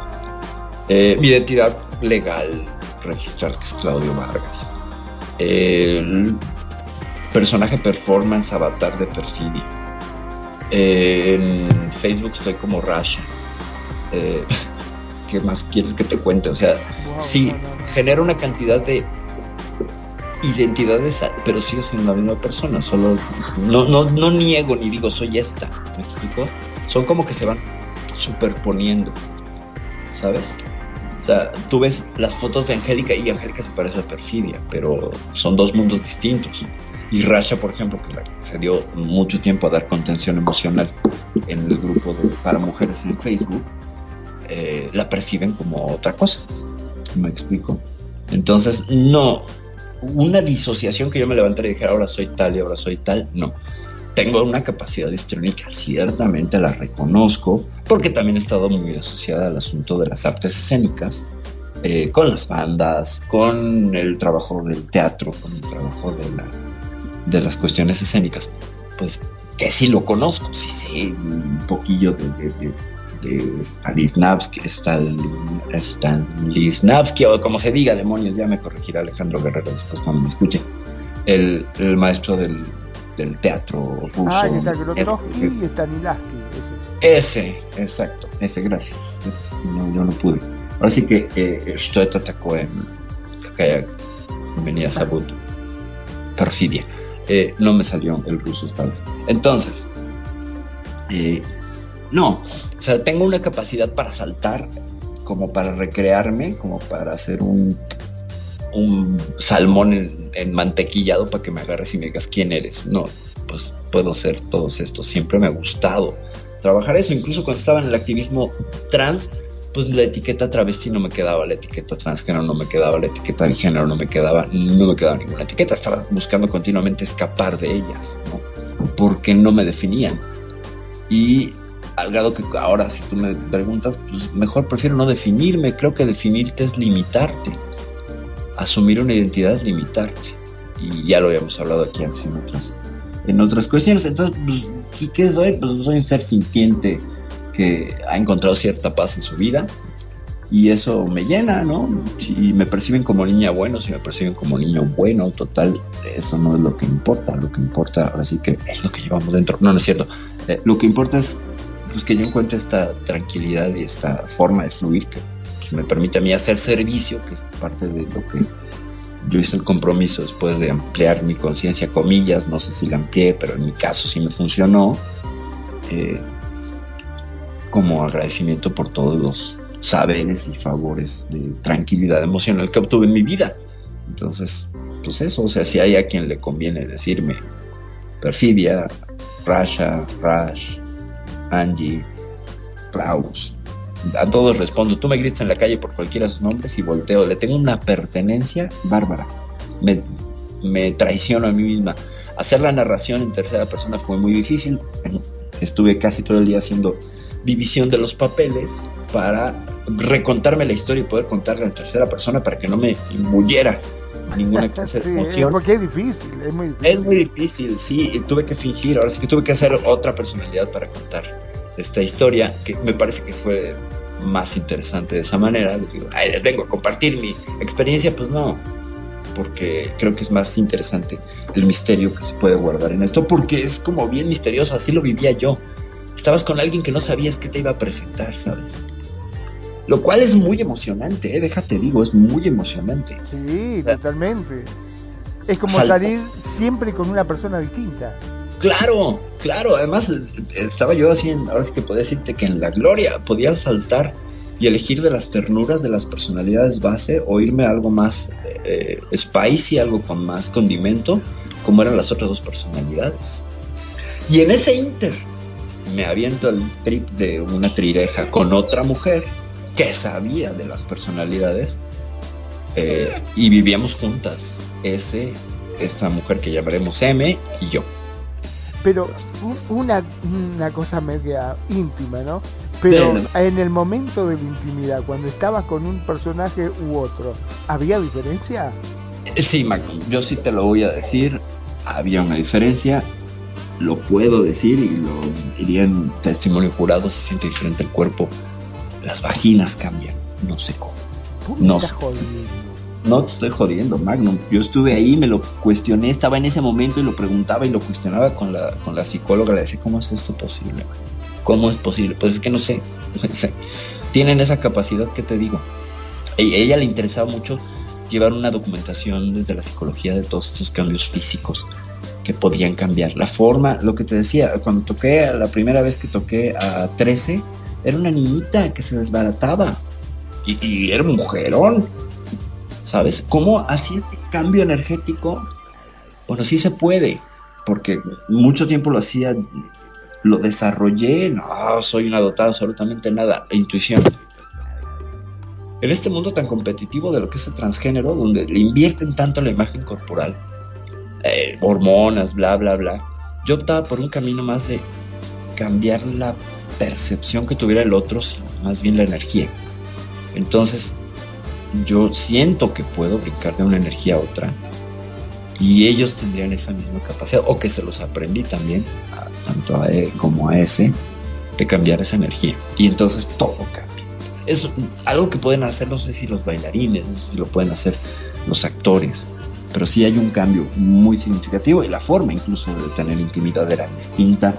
Sí te puedo decir personas distintas, sí, claro. Sí, claro. Y con todo y que tengo la duda de que entonces E sería una gran actriz. O no, quién sabe. Siempre me quedaré con eso. ¿no? O sea, quiero pensar que sí, que sí pasó y que quedé como una gran tonta, sí, también, ni modo, pues aprendí muchas cosas, pero es una historia que de veras, cada vez que la cuento, la primera vez que la cuento en público, a las pocas personas que se las había contado, eh, mis amistades en Second dicen es que es para un libro. Es que es para un libro. Pero totalmente, totalmente. Aparte, el hecho de poder tener esa experiencia que podés contarlo en primera persona, ¿no? Y decir como bien este, comentabas que hasta en la intimidad no solamente era algo fingido, porque, a ver, yo puedo fingir ser otra persona, ¿sí? De hecho, muchas veces las parejas juegan, viste, a, ay, yo soy tu enfermerita, o yo soy tu doctor, o yo soy eh, el ladrón que viene y te dice, ay, arriba las manos, te voy a violar, qué sé yo. Exacto. Uno puede tener ese juego, pero en sí la persona es la misma. Y en la intimidad, el sexo es igual. O sea, lo único que cambia es, digamos, un personaje o el disfraz que se ponga. Pero en este caso, como bien decís, es otra persona de verdad. Qué increíble. Otra persona, otra persona, otra narrativa, otra vivencia, otra forma de estar, otra forma de... Mira, el olor no cambiaba, eso sí no cambiaba. Pero la forma de expresarse, las palabras, la, y esto tenía una coherencia. Y para hacer eso, mira, tú sabes que un mentiroso tendría que tener apuntada la mentira para repetirla exactamente igual.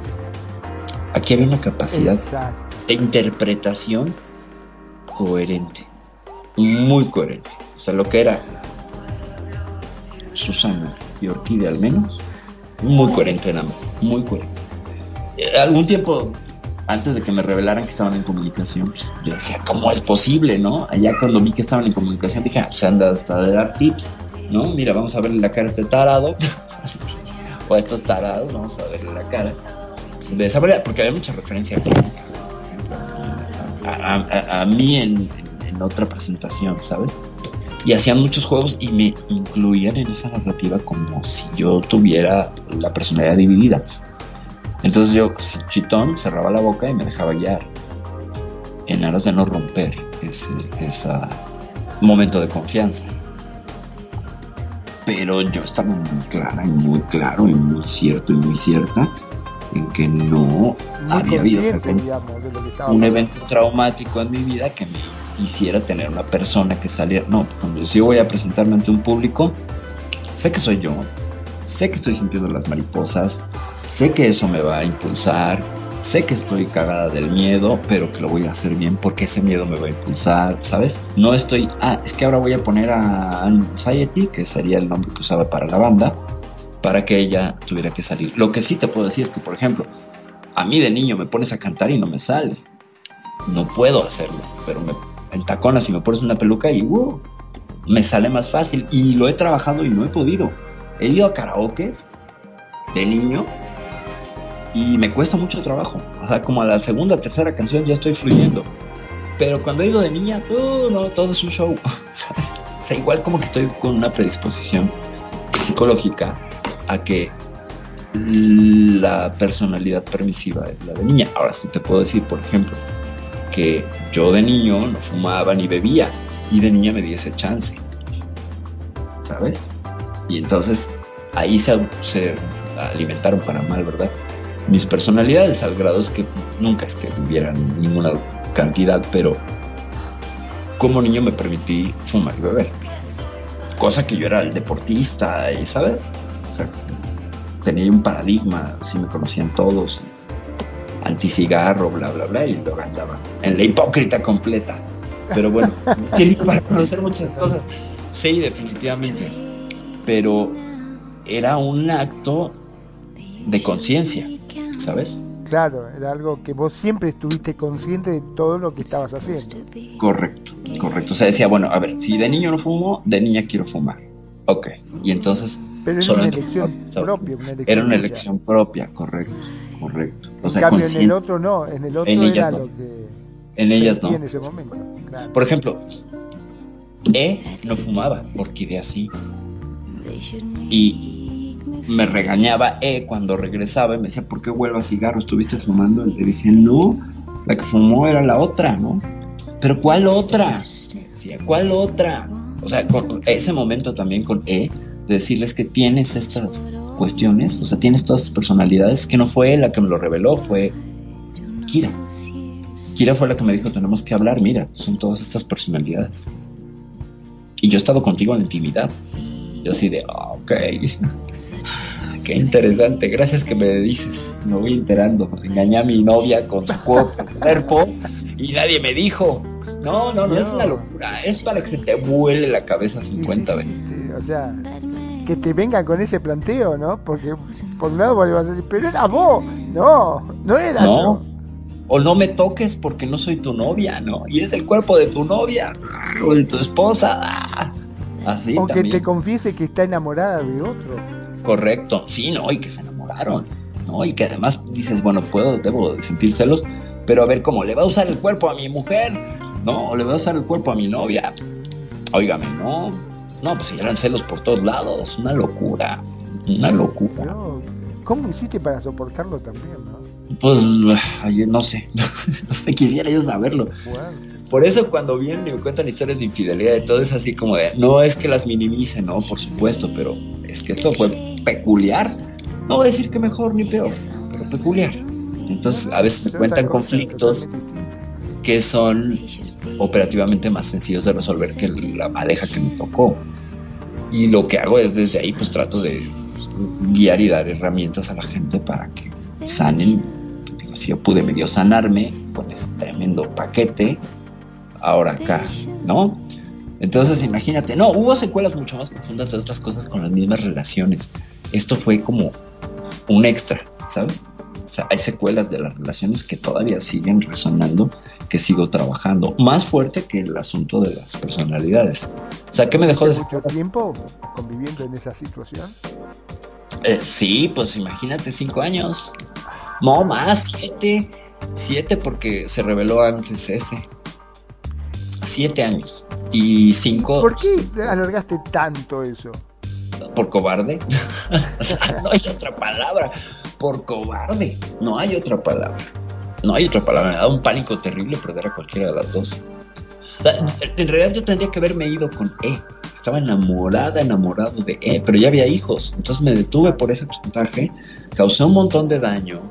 Eh, generé un montón de situaciones y te autolastimaste también. Y me lastimé, claro, todos son aprendizajes, pero yo no tenía los arrestos para decir, te dejo ese, voy a vivir con E y a ser feliz con él. Porque había un amor muy bonito, muy bonito. ¿Qué te puedo decir? Que al grado la sigo diciendo, el amor de mi vida es E. Y lo seguirá haciendo por mucho tiempo. Creo que fue la mujer la que más quise con todo y todos sus parabienes y sus cosas y sus extras. Pero debí haberme ido con ella. Y no. Entonces me quedé por estas ideas de, los hijos maleta. no, entonces, pues no, evidentemente no. Mis hijos lo hubieran entendido. Mis hijos la conocían. Mis hijos la conocían. O sea, ya me llevaba a mi hija de 7 años que saliéramos al cine con E. Y después mi hija se enteró de las personalidades de la mamá. Y está consciente. Y ese es otro tema. Mis hijos lo manejan de una manera bárbara. La verdad es que sí, son. Bueno, unos capos en qué importante eso.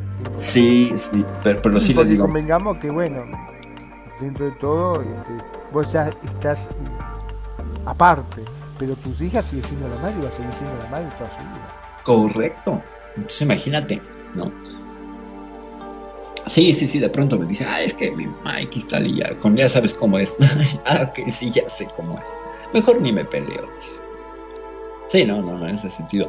Y yo lo que noto de pronto es que mi hija es camaleónica. O sea, tú la ves y cambia de look cada mes. Trae el cabello pintado de manera diferente. Claro, ahora ya es una tendencia, me explico.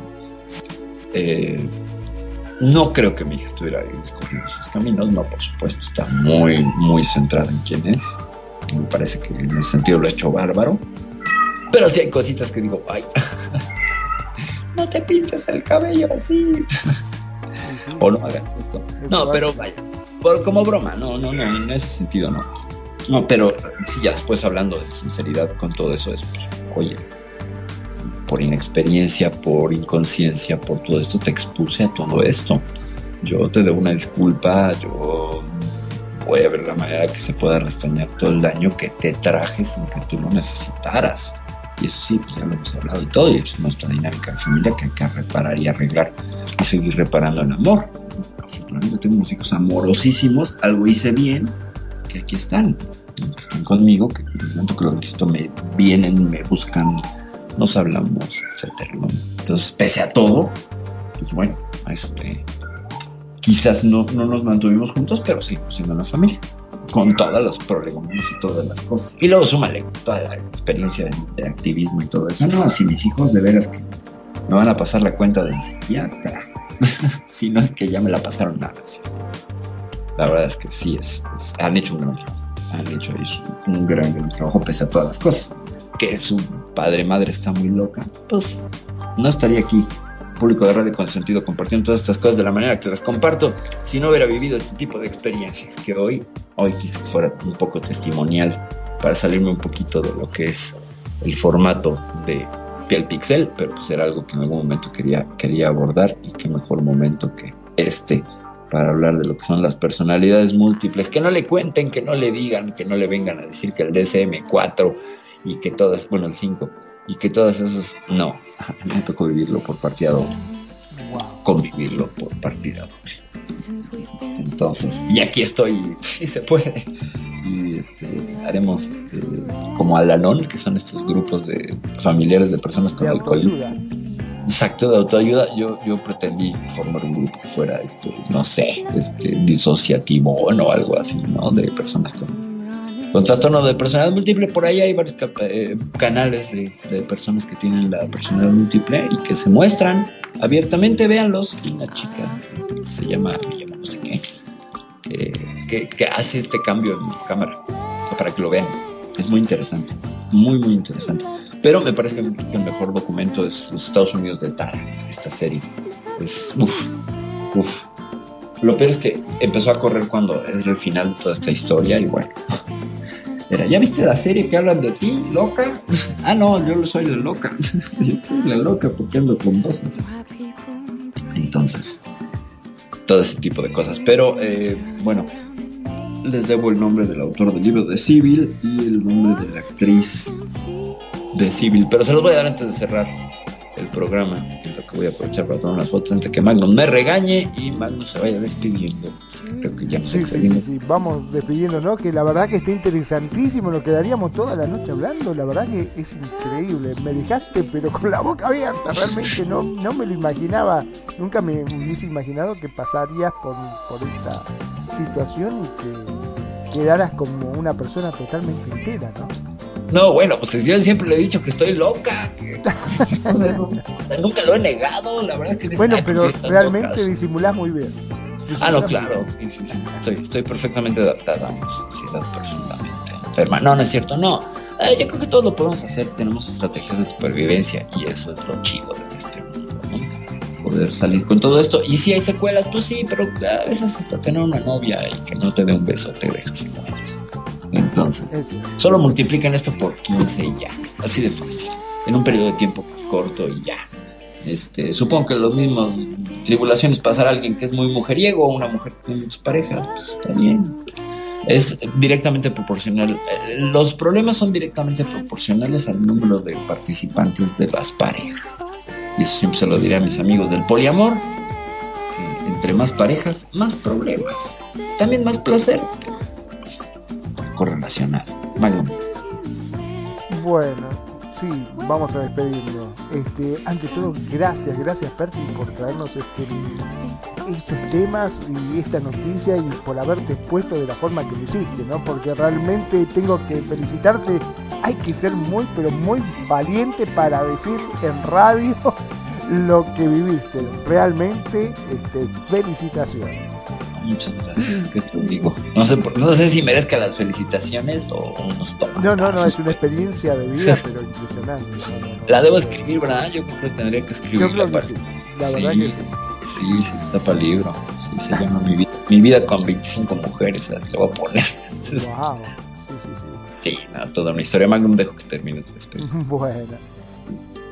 Mi nombre es Magnum Dacun, transmitiendo en vivo y en directo desde Mar del Plata, República Argentina, como siempre. Gracias, gracias por estar ahí, gracias por escucharnos, gracias por elegirnos día a día y hacer de Radio con sentido tu radio. Como siempre digo, sean felices, el resto, ah, el resto son solo consecuencias. Y no te olvides que si recién estás llegando y querés saber de esta impresionante historia que nos acaba de contar Perfi, que podés escucharla nuevamente porque cada programa es grabado y subido a nuestro servidor en www.radioconsentido.blogspot.com.ar ahí vas a encontrar este y todos los programas que vamos emitiendo. Muchas gracias. Perfi Magnum, muchísimas gracias. Muchas gracias por el espacio, como siempre, desde hace ya dos años y medio estamos participando aquí en Radio Consentido y es la emisión número 72 y lo seguiré diciendo desde ahorita. Ya nos estamos acercando a la edición número 100 de Piel Pixel. Yo soy Perfidia Rose, lo que queda de ella después de todas esas relaciones. sigo en pie y sigo viva y muy feliz y muy contenta y lo volvería a vivir. Si alguien me lo pregunta, lo volvería a vivir con gusto. Por supuesto que sí. Eh, esto fue eh, las personalidades múltiples vistas desde muy adentro, desde muy en primera persona, para que no vengan y les cuenten que hay que leyeron el caso de no sé qué y todo. Ah, es muy difícil eh, entenderlo si no lo vives. Creo que intenté hacer un acercamiento lo más suave posible, pero sí es una situación compleja. A mí me da muchísimo gusto poderlo compartir con todos ustedes y espero que después no vengan mis exparejas o alguna de sus ex personalidades a reclamarme nada. Yo soy Perfidia Rocks desde la Ciudad de México. Buenas noches, nos vemos, bye. Dices que el motivo fue la falta de aire. Muchas gracias por habernos acompañado en este ciberviaje. Recuerda que si terminaste con confusión, hemos logrado nuestro objetivo. Y recuerda escucharnos todos los lunes de 5 de la tarde a 7 de la noche, horario Second Life. Solo aquí en Radio Consentido. No te olvides de buscarnos en redes sociales, Facebook, Radio Consentido o nuestra página radioconsentido.blogspot.com. Y si quieres escuchar este y todos nuestros programas, estamos en iVoox. Nuevamente, gracias y recuerda, navegante, no hay camino, se hace camino al avatar. Bites.